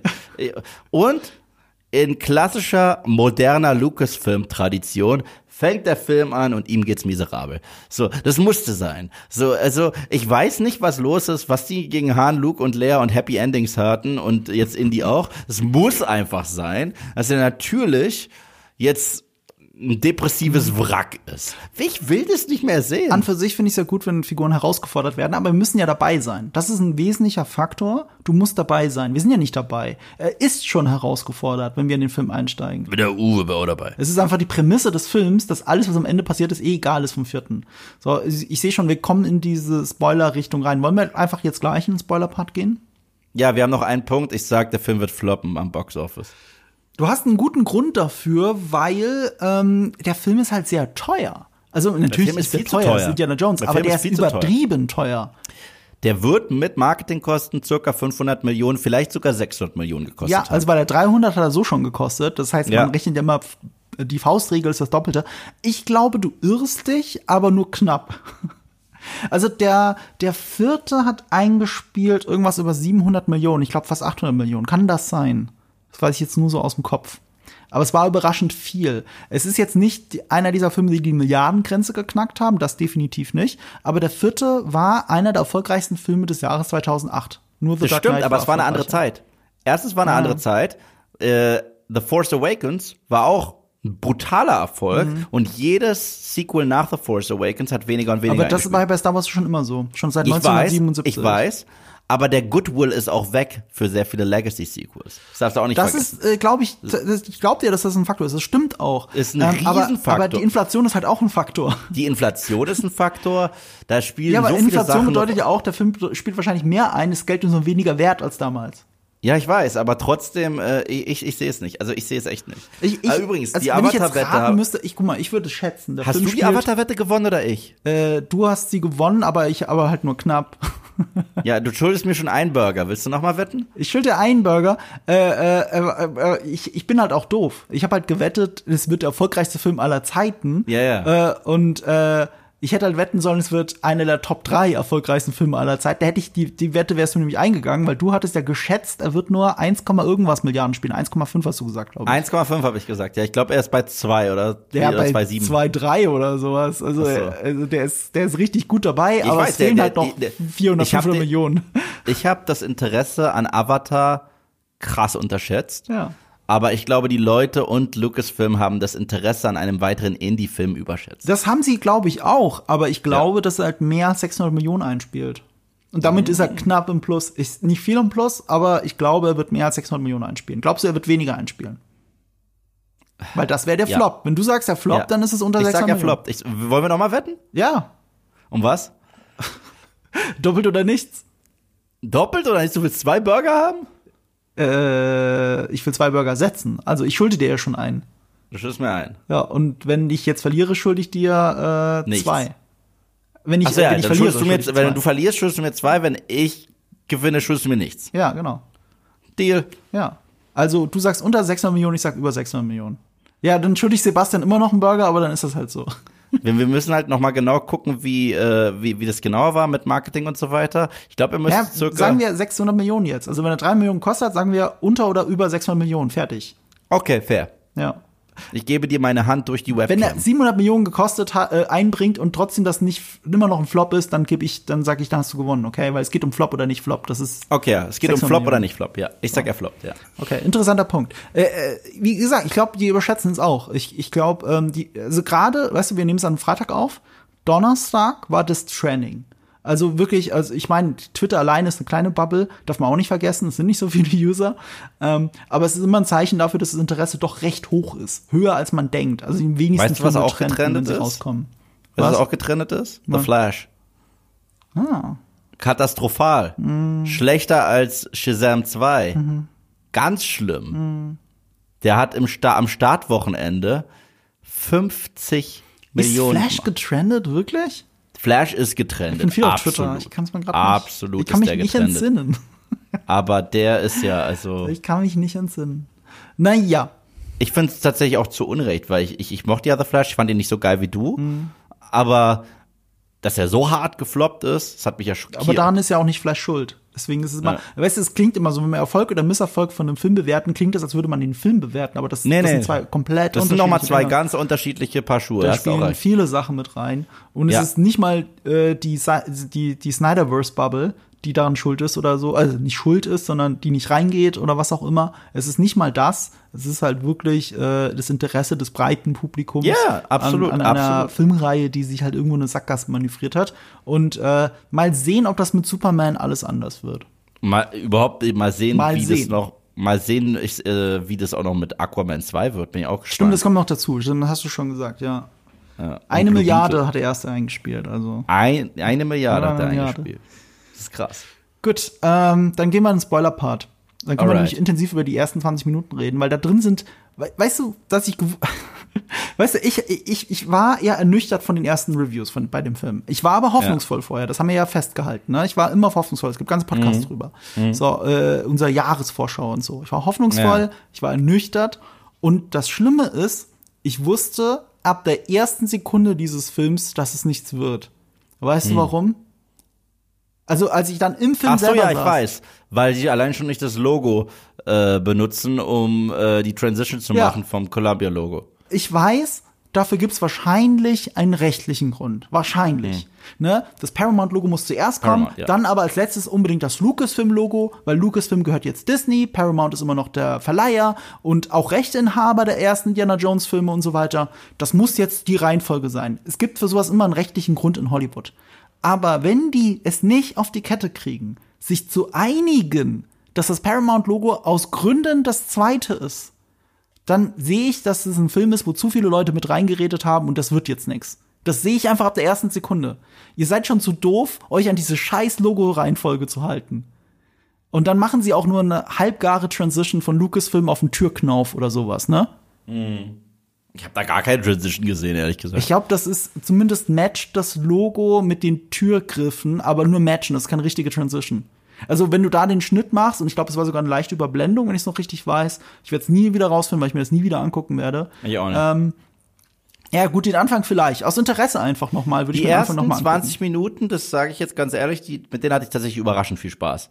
Klar, es war ein bisschen Uncanny Valley, Mhm. teilweise. Und eine weitere Sache muss man halt auch noch sagen. Harrison Ford ist bekannt für etwas, was sich Physical Acting nennt. Mhm. Ja, wer auch sehr bekannt dafür ist, jetzt abseits auch von Stunts, ist Keanu Reeves. Mhm. Okay, Keanu Reeves hat eine ganz bestimmte Art, sich zu bewegen Mhm. und das in sein Schauspiel einfließen zu lassen. Das gleiche ist Harrison Ford. Harrison Ford spielt mit seinem ganzen Körper. Han Solo, Indy. Äh, und man sieht diesmal halt, dass, ähm, äh, dass, dass das nicht Harrison Ford ist, der der Körper ist. Man sieht es. Weil äh, dafür ist Harrison Ford ein zu krasser physischer Darsteller. Selbst wenn der halt seine Kämpfe hatte in anderen Filmen, der hat jetzt nicht alle seine Stunts selbst gemacht, um Gottes Willen, aber du siehst, wie er diese Kämpfe spielt. Und das ist etwas, wofür Harrison Ford berühmt berüchtigt ist in, in Hollywood. Ja. Und du siehst, dass das nicht Harrison Ford ist. Das siehst du an, an, seiner, an seinen Bewegungen. Ja. Irgendwie schon, ne? Es ist, es ist nah dran, aber es ist uncanny nah dran. Ja, also äh, das kannst du halt nicht kopieren. Kannst du halt nicht. Aber nichtsdestotrotz, die Öffnungsszene fand ich super. Äh, ich fand die wirklich super sogar. Ich dachte, okay, vielleicht wird's ja doch nicht so schlimm. Dacht, dacht, ich dachte nach der Öffnungsszene, vielleicht wird's ja doch nicht so schlimm. Also ich hatte echt Spaß damit, weil für mich waren so ein paar Beats, klar, es war nach Schema, aber es war so ein bisschen, das Indie-Feeling war da. Weißt du? So, Nazi-Festung, check. Ja, es war, hatte auch so ein bisschen dieses Where Eagle, äh, Eagles Dare Ja, Feeling, so ein logisch. bisschen, weißt du? Check. Ähm, der Humor mit eingebunden in die Action, wenn er da Mats Mikkelsen den Hut vorhält und in die Fresse haut, check. Ist ein richtiger Indie-Moment, weißt du? Ähm, Improvisationskünstler, check. Weißt du? Setpiece, wo versehentlich sehr viele Leute sterben und Indie nicht direkt dafür verantwortlich ist, check. Mit dieser Gatling Gun da. Ich, So, da gab's ich, so- ich muss jetzt was dazu sagen, genau zu dem Punkt, Ja. den du gerade gesagt hast. Ich finde, das ist mein Problem mit dem Film. Es wirkt nur immer so, als wäre es wie bei Indie, aber es ist in Wirklichkeit nicht so. Also alles, die Inszenierung und alles. Und, und dieses Zufallselement, das du gerade gesagt hast, ist der geilste Indikator dafür. Es gehört zu Indiana Jones immer dazu, dass er, weil er, genau wie du sagst, so eine Art Die-Hard-Held ist, jemand, der kaum tot zu kriegen ist, aber ähm, äh, äh, nicht so ein Tier ist wie Stallone oder Arnold, sondern verletzlich ist und sich da irgendwie durchbeißt. Das ist die Art, das ist die Art von Held von Indiana Jones. Und, und zu dieser Art von Held gehört bei ihm dazu, dass das Element des Zufalls, des glücklichen Zufalls ihm hilft. Aber es gibt einen entscheidenden Unterschied zwischen allen anderen Indiana Jones Filmen, auch dem vierten, zu diesem. Er bedingt den Zufall. Er oder seine Begleiter. Bei jedem Zufall, der passiert ist in den alten Filmen, war es immer so, dass der ursprüngliche Auslöser er selbst oder ein Begleiter war. Beispiel, als dieser Wrestler zerschnetzelt wird von dem Propeller. Warum wird er zerschnetzelt? Weil Marion die ähm, diese Dinger weggenommen hat, diese Keile, die die Räder verkeilt haben. Ne? Und weil der tote Pilot dann gegen dieses Ding gefallen ist. Aber der Ursprung ist halt, dass Marion diese Keile weggenommen hat. Und deswegen passiert das. Oder wenn in Indiana Jones 4 die Russen äh, ihn umbringen wollen, ihm hinterherrennen und dann in diese brennende Düse reinrennen. Das ist zwar ein witziger Zufall und damit bringt er alle auf einmal um, aber er ist derjenige, der den Typen vorher so getreten hat, dass der gegen den Schalter fällt und die Düse angeht. Oder wenn Indy durch den ersten Nazi durchschießt und die Kugel geht durch und bringt alle anderen vier auch um. Das ist ein Zufall, aber er ist Grund dafür. Und es gibt zwei Zufälle, die mir jetzt spontan einfallen, in diesem Film, in diesen ersten 20 Minuten, mit denen er absolut gar nichts zu tun hat. Diese Fliegerbomben. Und zwar zweimal. Ja. Einmal fliegt sie rein und rettet ihm das Leben. Und das zweite Mal, eine Fliegerbombe fällt auf dieses Flakgeschütz und das bringt auch alle um. Und mit beiden Fällen hat er nichts zu tun. Er hat überhaupt nichts damit zu tun. Er hat nicht die US Army hergeholt. Es war nicht sein Plan reinzugehen wegen der US Army, sondern es ist einfach nur ein dummer Zufall. Und das ist für mich ein Symptom dafür, dass sie in Wirklichkeit Indiana Jones nicht verstanden haben. Und was mich auch schockiert hat, ja, eigentlich hätte man hier die spannendste Helden-Schurken-Dynamik haben können seit Belloc und Indy. Ja. Okay. Weil das ist jemand aus Indys Vergangenheit, die haben sich schon mal getroffen. Und nach Jahren ist der zurück. Sowas kennen wir nicht. Molaram, cooler Bad Guy, weil er so drüber ist. Ähm, hier äh, Donovan aus Teil 3. Cooler Bad Guy, weil es der Twist Bad Guy ist. Es ist der, der ihm den Auftrag gegeben hat und der entpuppt sich als Bad Guy. Kate Blanchett, mh, für mich bleibt sie die schwächste Schurkin der ganzen Reihe. Das stimmt. Ja. Das stimmt. Aber ähm, Mats Mikkelsen, toller Schauspieler, Mhm. hat auch ein paar Standout-Momente, die ich ihm gebe. Aber der wird von einer Planke weggefegt. Von einem Zug, der irgendwie 80 km/h fährt. Mhm. Ja. Und der ist zurück und hat keine Verletzungen. Ich dachte, dem fehlt jetzt ein Arm oder ein Bein oder irgendwas. ich auch, ja. Und das wollen die mir irgendwie erklären. Ich habe die ganze Zeit darauf gewartet, dass die sagen, der hat aus dem Heiligen Gral getrunken oder irgendwas. Wieso? Ich habe das überhaupt nicht verstanden, dass der nicht zumindest irgend jetzt eine Behinderung tatsächlich hat. Hm. Sowas, sowas haben die sich noch nie erlaubt. ja. Ich meine, der wurde weggefegt. Das war mit 80 km/h ist dem da was komplett gegen den Körper geknallt. Und deswegen dachte ich auch, dass Mats Mikkelsen, ja, er hat es auch auf dieses Dial of Destiny, dieses Rad von Archimedes abgesehen, ja, mhm. aber ich dachte, es ist auch persönlich wegen Indie. Mhm. Und das suggeriert der Film und es stimmt gar nicht. Mhm. Der jagt einfach nur das Gleiche und sagt, ach, Dr. Jones nervt, mach den mal weg. Und ich so, Wirklich? Ja, es gibt nur diese inhaltliche Verbundenheit, dass sie beide in die Vergangenheit am liebsten zurück wollten, um Sachen zu ändern. Aber selbst ja. das spielen sie ja nicht wirklich aus. Es ist so eine Behauptung von Indy in einem Dialog mit Helena. Und danach, weißt du, dieses, er will zurück, um was zu ändern. Der Film hätte ihn eigentlich herausfordern müssen. Indy hätte dieses Dial of Destiny selber in der Hand haben müssen und drüber nachdenken, ich habe jetzt die Möglichkeit, ich kann in die Vergangenheit zurück und ich kann alles noch mal ändern. Will ich ja. das tun? Sollte ich das tun? Diese Frage stellt der Film ihm aber nicht. Ja. Aber es ist, eigentlich ist sie veranlagt in dieser Prämisse. Ja, und dabei macht das The Last Crusade so gut. Weil in The Last ja. Crusade ist die Szene, wo Elsa hängt ja, genau. und Indy sagt, nimm meine Hand und sie ist verführt von dem Kelch, fällt in ihren Tod. Direkt danach hängt Indy, will den Kelch auch und sein Vater hält ihn, genauso wie Indy ja. gerade sie gehalten hat. Und ausgerechnet sein Vater dessen Obsession der Kelch war, sein Leben ja. lang sagt, it's time to let ja. go. Weißt du? Ja. Und zack. Und hier wird daraus nichts gemacht. Ja, und Indy hat sich ja entschieden dazu. Indy ja, wurde von seinem Vater beraten und hat sich in der Sekunde selbst entschieden, dass es das Beste ist, wenn er nicht nach diesem Kelch greift. Ja. Und das ist ein wichtiger Punkt für ihn als Charakter. Und was macht dieser Film? Er gibt ihm keine Entscheidung. Der nee, Film schlägt ihm wortwörtlich in die Fresse und jemand anderes entscheidet für ihn. Und das ja, ist genau. eine ganz schwache und dumme Dramaturgie und weit weg von Logan. Und nicht nur das, es ist tatsächlich auch nicht mal sein Abenteuer. Er wird zugequatscht, da ein bisschen mitzumachen. Genau. Und zufällig reingezogen, ja. weil Phoebe Waller-Bridge. Er ist äh, Willie Scott in dem Film.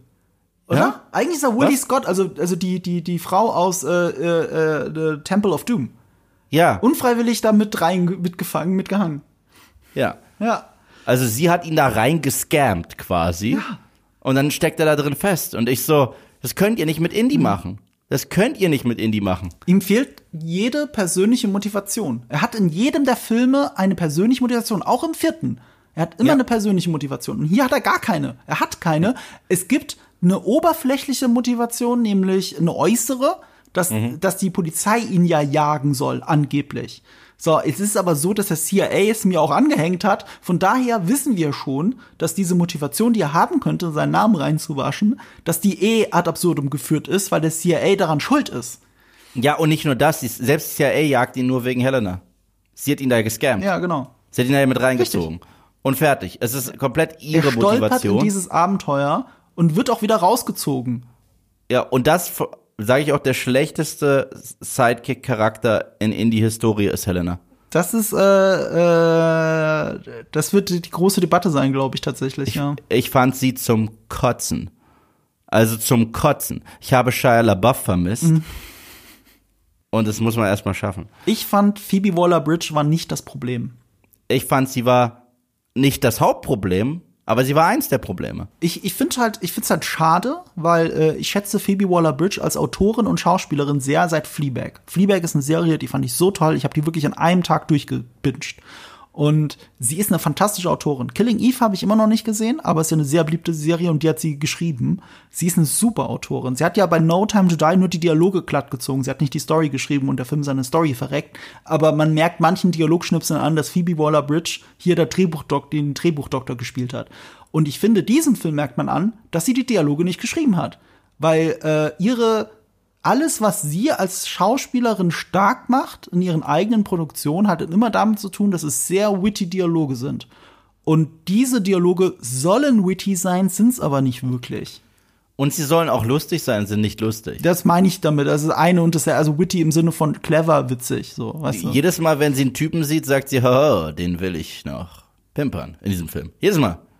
Ja, zweimal, glaube ich, oder? Ja, wenn du, das sind die zwei Male, wo du junge Kerle siehst. So, genau. Ich, ich sag mal so, ich finde Phoebe Waller-Bridge ist nicht das Problem, sie ist komplett verschwendet. Sie ist einfach komplett verschwendet. Ich finde aber, sie hat auch, sie ist auch der einzige Side-Character in der Gesch Historie von Indie, wo es keine Chemie zwischen den beiden gibt. Ich finde, die haben keine Chemie. Ich finde, die haben absolut Zero Chemie. Ich habe es auch gar nicht abgekauft. A, wie krass geredconnt das ist, Mhm. Dass, dass man jetzt sagt, und er hatte schon immer eine Patentochter. Mhm. Weißt du, da hat ja das mit Mud und der heißt wie Dreck. Das hat ja noch mehr Sinn gemacht in Teil 4, dass man zumindest Marion zurückbringt, die den alleine großgezogen hat. Ja. Die, die, die, diesen, die diesen Dreck allein großgezogen hat. Und dann äh, kam Indy dazu. Das hat ja zumindest Sinn ergeben, dass Marion nicht wollte, dass äh, Indy auch Dreck erzieht. So.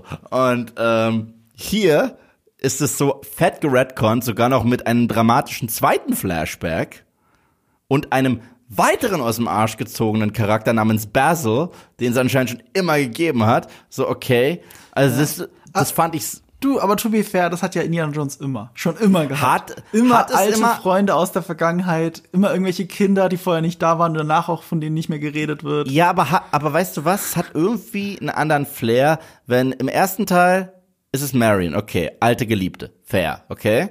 Tatsächlich, weißt du, was ganz cool ist? Im originalen Entwurf vom Skript von Last Crusade, und das ist etwas, was ich nie verstehe, dass sie es rausgenommen haben, ja? Äh, wie fängt der Film an? Mit River Phoenix, richtig? Ja. Und da sieht er doch diesen Typen, von dem wir Zuschauer zunächst ausgehen, dass das Indie ist, ist er aber gar nicht, ne? Weißt du, Sag das mir nicht, dass es Ravenwood war. das sollte er ursprünglich sein. Ach, das wär ja Abner cool Ray. gewesen. Das wäre richtig cool gewesen. Weißt du? Dann war er in die Tochter seines Mentors und Ziehvaters quasi verliebt. Genau. Das, genau, äh, das ist gibt cool. irgendwie Sinn für die Figur. Ja. Okay. Äh, Teil 2 ist irgendein Abenteuer, das lange davor gespielt hat. Und deswegen wirkt ja Willy nie wie die Liebe seines Lebens oder irgendwas, sondern wie eine, auf die er stand. Ich meine, da gibt Ja, es wo die Short Round Ba- ist auch nicht mehr around. Ja, ich weiß, ich weiß, aber der ist äh, und in Teil 3 äh, den, den Vater, es, es ergibt irgendwie Sinn, dass du ihn jetzt das eine Mal kein äh, kein Love Interest äh, dazu sch- steckst. Okay, aber hier man geht halt auf familiärer Ebene so hart seltsam zurück, dass ich das total aus dem Arsch gezogen fand. Aber fair, lass die beiden zumindest eine gute Chemie haben. Ich habe nicht mal ihren Turn abgekauft. Weil dem Film sagt sie die ganze Zeit, es geht mir nur um Geld, es geht mir nur um Geld, es geht mir nur um Geld, es geht mir nur um Geld. Das sagt sie 80 Mal. Und zum Schluss sagt sie, ich mag dich ja doch gerne, bin so traurig und ich will dich retten. Ich so, hä? Ja, warum? Wann kommt dieser Moment, Ja. wo es dir was bedeutet? Ja, ich habe das mit Dreck verstanden und mit Indie. Weißt du?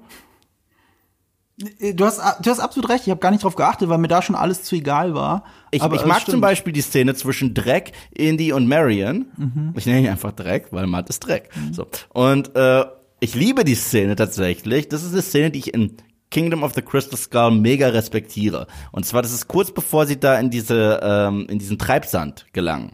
Wo er sich auch noch ausgerechnet an einer Schlange rausziehen muss. Mhm. Das finde ich witzig. Ja?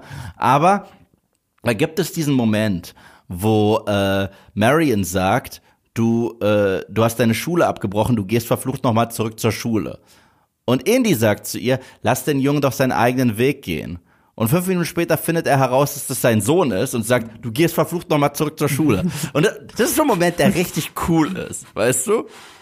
Ey, das ist mindestens, das sind diese Dialoge, diese Screwball-Comedy-Dialoge, die ich halt in diesem Film komplett vermisse. Sowas gibt's Ja, und nicht nur, und nicht nur das, in diesem Augenblick wird Indy zu seinem Vater. Weißt du? Ja, ich meine, das ist ja das Schöne an diesem Screwball-Comedy-Charme. Es ist super lustig, es ist witty, es ist schnell, aber es sagt dir immer was über die Figuren. Nee, aber ich meinte nicht nur, er wird nicht nur zum Vater von Dreck. Ja. Ja. Also Indy wird nicht zum Vater von Dreck. Indy wird auch kurz zum Vater von Indy. Weil wir wissen, wie hart Sean Connery darauf gepocht hat, dass er sogar das Alphabet auf Griechisch aufsagen muss und so weiter, weißt du? Ja. Also ich finde, das, das, das, das, das schwingt ein bisschen durch bei Phoebe Waller-Bridge, als sie so gegenseitig am Abnörden sind über Geschichte. Dass du merkst, okay, ja, deswegen seine Patentochter, es ist schon irgendwie, aber sie sind ja nicht verwandt, also nicht ähm, leiblich miteinander verwandt. Ja, ich fand, ich fand es allein schon komisch, wie, wie man sie wieder eingeführt hat, dass sie da in der Vorlesung sitzt und eine Antwort auf jede einzelne Frage in der Vorlesung hat. Das war mir schon wieder zu drüber. Das war mir zu Lucasfilm Writing. Modernes Lucasfilm Writing. Es ist, ich fand das schon nervig. Ich fand das schon nervig.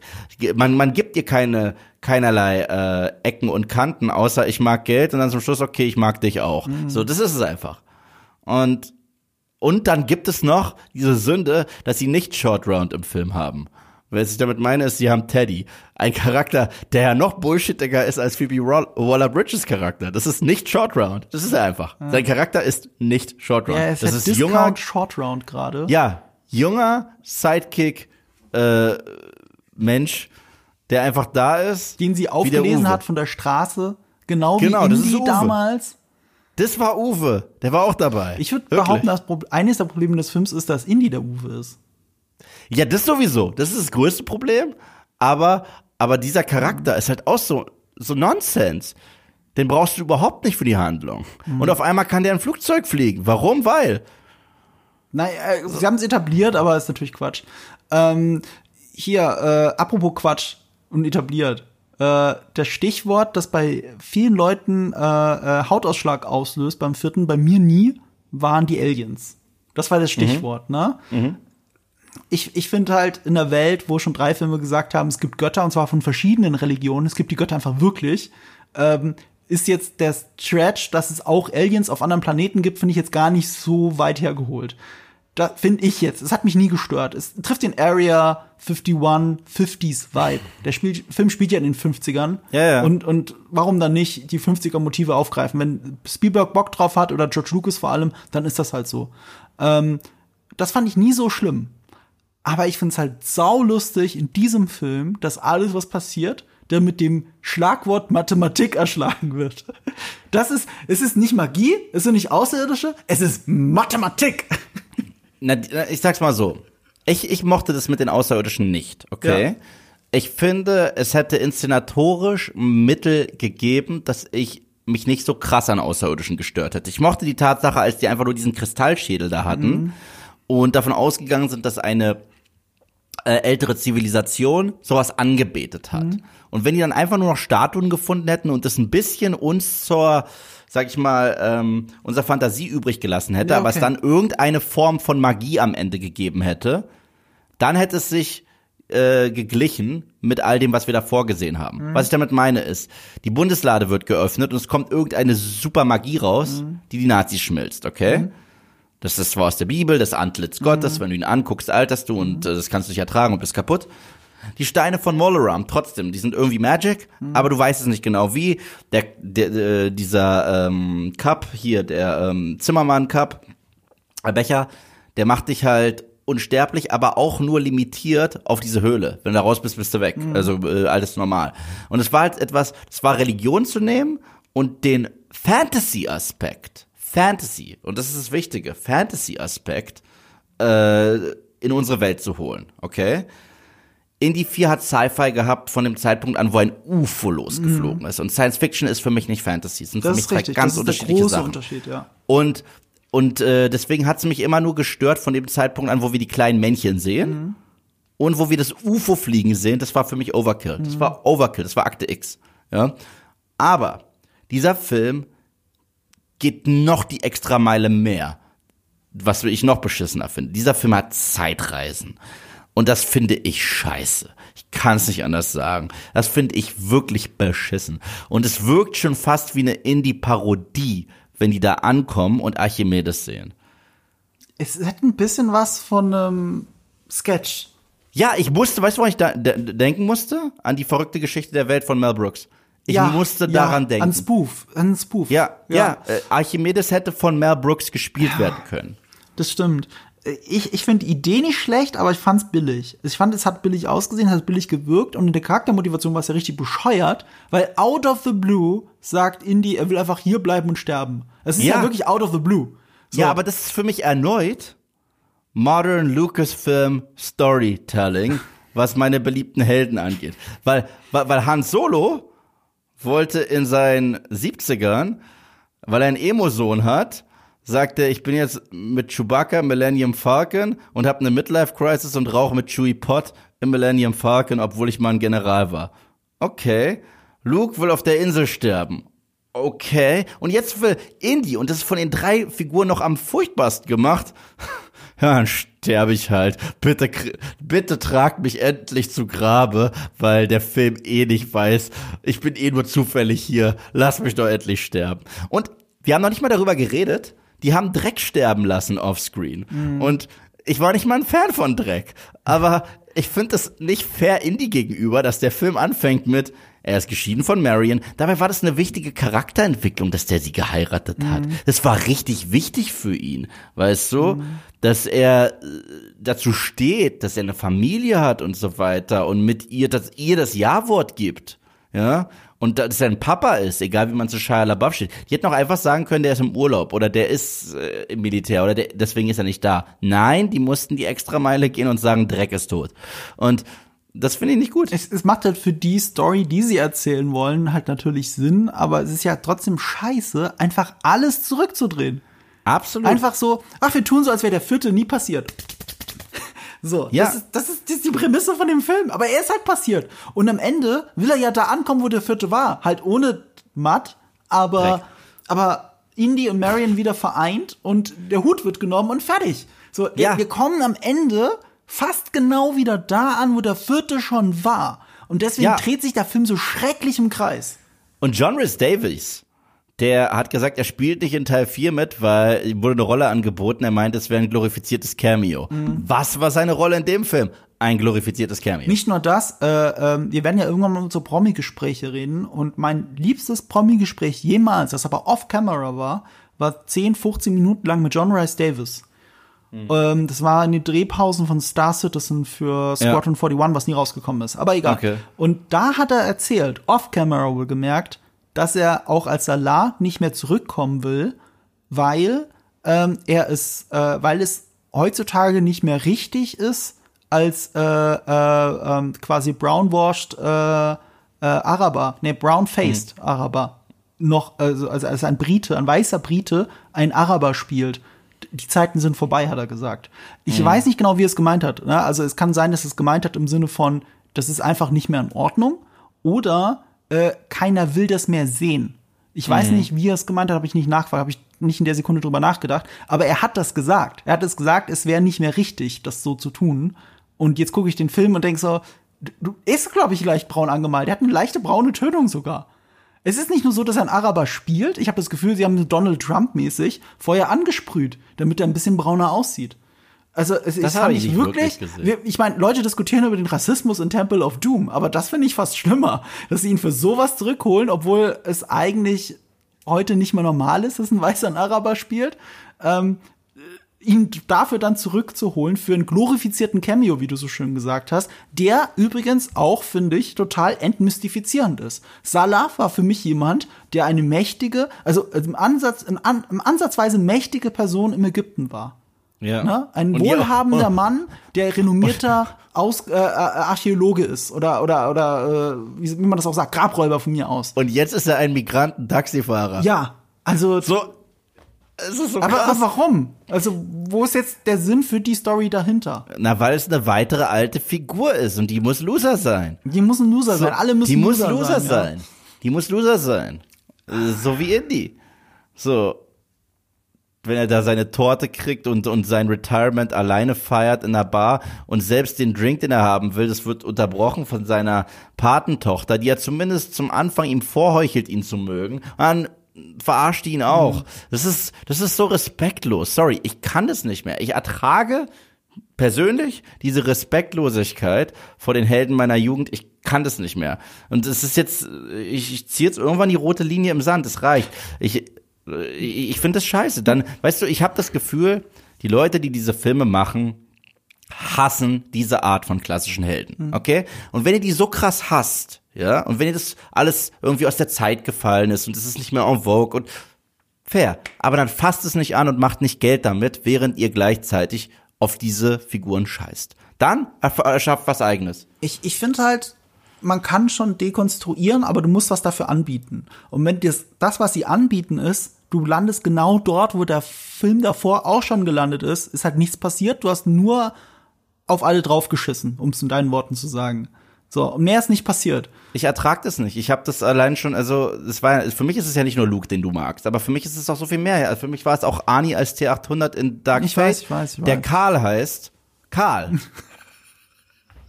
Ich wiederhole. Gesicht, während du das sagst. Karl. Ich wiederhole. Ich habe an einer Stelle übrigens in dem Film an dich denken müssen. For John. Ich Ja. habe an dich denken müssen. Das war mein allererster Gedanke. als der letzte Frame von diesem Film kommt. Ja, Looney Tunes. Das ist nicht deren Ernst. Dann zieht diese Kamera Iris zu und bleibt kurz stehen wie bei den Looney Tunes, Ja. damit er diesen Hut noch nimmt. Und es sah wirklich aus wie Who Framed Roger Rabbit. Oder wie Mandalorian, das gleiche Studio, das das schon mal gemacht Ey, hat. das Ende von Indiana Jones 4 ist bei aller Liebe so viel besser als das. Ich bleib dabei. Ich mag die letzte Szene von Indiana Jones 4. Die letzte Szene mit der Hochzeit ist eine wunderschöne Szene für Indiana Jones. Und weißt du was? Du hättest auch Marion im Plot haben können, die ihm sagt, Indy, du bist zu alt für das Abenteuer. Ich finde nicht mehr, dass du das noch solltest. Und er sich entscheiden muss, zu was stehe ich jetzt? Zu meiner neu gewonnenen Familie oder zu meinem Abenteuerherzen und so weiter, dass er da eine Balance findet. Deswegen war das ja gar kein Sch ich kann nicht fassen, dass ich Indiana Jones 4 verteidige. Fuck, es ist wie mit den Star Wars Prequels seit den Star Wars Sequels. Es ist schlimm. Okay, ich deswegen die Star Wars Prequels weiß ich ja auch zu schätzen, seitdem ich irgendwann gesehen habe, dass in Revenge of the Sith sie Bram Stokers Dracula nachmachen wollten, nur mit beschissenen Lucas-Dialogen. Also es bedeutet Kriegsheld, verliert die Liebe seines Lebens, geht in die mit dem Teufel ein und wird zu einem Monster im Umhang. Das ist Dracula. Vader ist Dracula. Finde ich gut, die Idee. Die Umsetzung, an der hapert's krass. Aber ich finde die Idee gut. Und das genauso gut fand ich die Idee in Indie 4, dass Indy ein Abenteuer hat, mit das erste Mal so richtig mit seiner Familie. Ich rede nicht davon mit seinem Vater, den er rettet. Ich rede davon, er hat eine, ein Abenteuer mit einer Frau, mit der er ein Kind gezeugt hat, von dem er nichts wusste. Und mit, es ist quasi Mama, Papa und Sohn Abenteuer. Und deswegen ist die Hochzeit am Ende umso versöhnlicher. Denn das, was er gefunden hat, der größte Schatz auf diesem letzten Abenteuer, das es hätte sein können, war seine Familie. Das ist schön, weißt du? Aber selbst wenn sein Kind Dreck heißt, ist doch egal. Und das haben sie ihm halt auch, selbst das haben sie ihm genommen. Und das nehmen sie ihm. Sie nehmen ihm Dreck. ja, ja, ja. Sie nehmen ihm Dreck. Viel mehr habe ich dazu auch nicht mehr zu sagen. Ich hätte halt viel mehr, weißt du, mir hat der Anfang dieses Gesprächs sehr viel besser gefallen, weil wir da über unsere Liebe für Indiana Jones geredet haben oder Ja. die ersten drei Filme. Ja, nee. Also, der wird auch auf meiner Flop 10 des Jahres landen, zusammen mit einem anderen Franchise, das einen Film zu viel dieses Jahr bekommen hat. Und das ist Creed. Ah, okay. Ich musste gerade schon überlegen, welchen du meinst, weil es gibt ja einige. Also Ja. Fast X hätte es ja auch sein können. Ja, okay, Fast X ist nicht einer zu viel. Also, es ist nicht so, bis Teil 9 war es super. So, bis Teil 9 war es super, aber der zehnte, so, Einer drüber. einer zu viel. Also, Teil 9 war echt noch ein Meisterwerk. So, nee, das ist ja nicht der Fall. So. Aber, ja. aber Creed 2 erneut, da, da wusste man einfach nicht, wo man aufhört. Creed 2, muah, Aber Ende. wir müssen langsam wann wir aufhören. wir müssen echt aufhören. Ja. Ich habe in einer halben Stunde eine Aufnahme. Ich habe in fünf Minuten eine Aufnahme, deswegen muss ich jetzt wirklich Okay. aufhören. Aber wir werden nicht das letzte Mal über Indiana Jones geredet haben, denn Eve, Ja, wir werden tatsächlich alle vier oder alle drei? alle vier dann. Ja, wir Oder? sind, wir, sind, wir, wir sind komplett. Ey, ich find's auch geil, wenn wir nach drei aufhören. Dann muss ich den vierten nee, nicht nochmal gucken. s- So laufe ich nicht. Ich Okay. habe die AVP gucken lassen. So.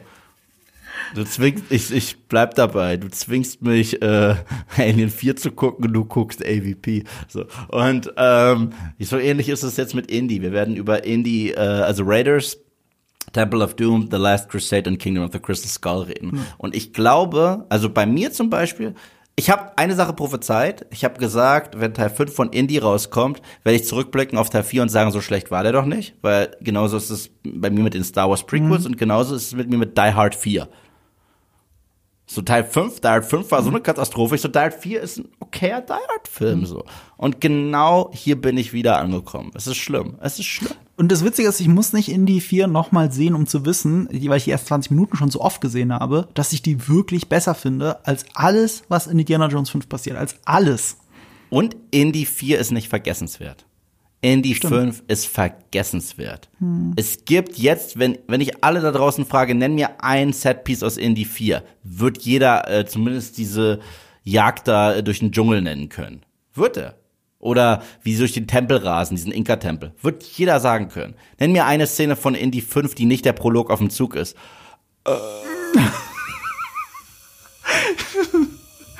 Ja, das kann gut sein. Also das Tauchen ist, glaube ich, prägnant, aber auch so ein Bond-Film geklaut. Ich meine, gut, was sonst? Pferd, wo das die True Lies klauen am Anfang.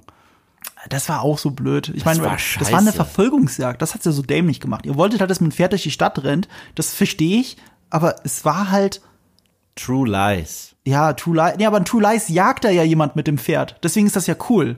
Er hat sogar die gleichen Klam äh, die grauen Klamotten an wie Arnie den grauen Trenchcoat da in True Lies. Ja, das stimmt schon. Aber, aber ich meine, in True Lies war es halt eine Jagd mit einem Pferd. Und das ist halt Ja. lustig. So wie Indiana Jones mit einem Pferd diesen Truck im ersten Teil jagt. Ja. So, du merkst halt, okay, hier ist gerade Technologie gegen Abenteuer. So. Und hier ist es aber so, er flüchtet mit diesem Pferd und es wirkt halt albern, weil er damit vor einer U-Bahn rumspringt, anstatt einfach in die U-Bahn reinzugehen. Ja, und selbst das sieht so aus, wie wir haben John Wick 3 gesehen. Ja. So. Wenn er da auch in Nähe der U-Bahn mit dem Pferd wegrennt vor diesen äh, Samurai-Supergegnern. Mhm. So, aber es ist John fucking Wick. Das ist Videospiel. So, das ist Anime. Das ist, weißt, das ist ein anderes Genre. Ja, lass uns bitte aufhören, davon zu reden. Erstmal sieht Anatominus, als zweitens, weil ich wirklich äh, Magenschmerzen davon kriege. Ähm, Okay. Wir reden über den ersten nochmal. Äh, den habe ich neulich rewatcht. Ich freue mich schon, den zweiten zu rewatchen nochmal. Ich bin wirklich gerade voll im Modus. Äh, ist in den letzten Wochen, Monaten habe ich insgesamt vier Videos zu Indien dann gemacht. Und das ist halt wow für mich. ich, hab, ich kann mich gar nicht erinnern, wann ich das letzte Mal vier Star Wars Videos hintereinander gemacht habe. Und ich mache das jetzt zu Indie. Ähm, halt zu allen Filmen, bloß nicht zum vierten und zum fünften. Dann frag mich doch einfach, woher ich wusste, weil ich ein gutes Schlusswort und kann Sean Connery zitieren. frag mich doch einfach, woher ich wusste, dass James Mangold den Film vergeigen wird. Ja, äh, Yves, woher wusstest du denn, dass James Mangold den Film vergeigen wird? He talks in his sleep.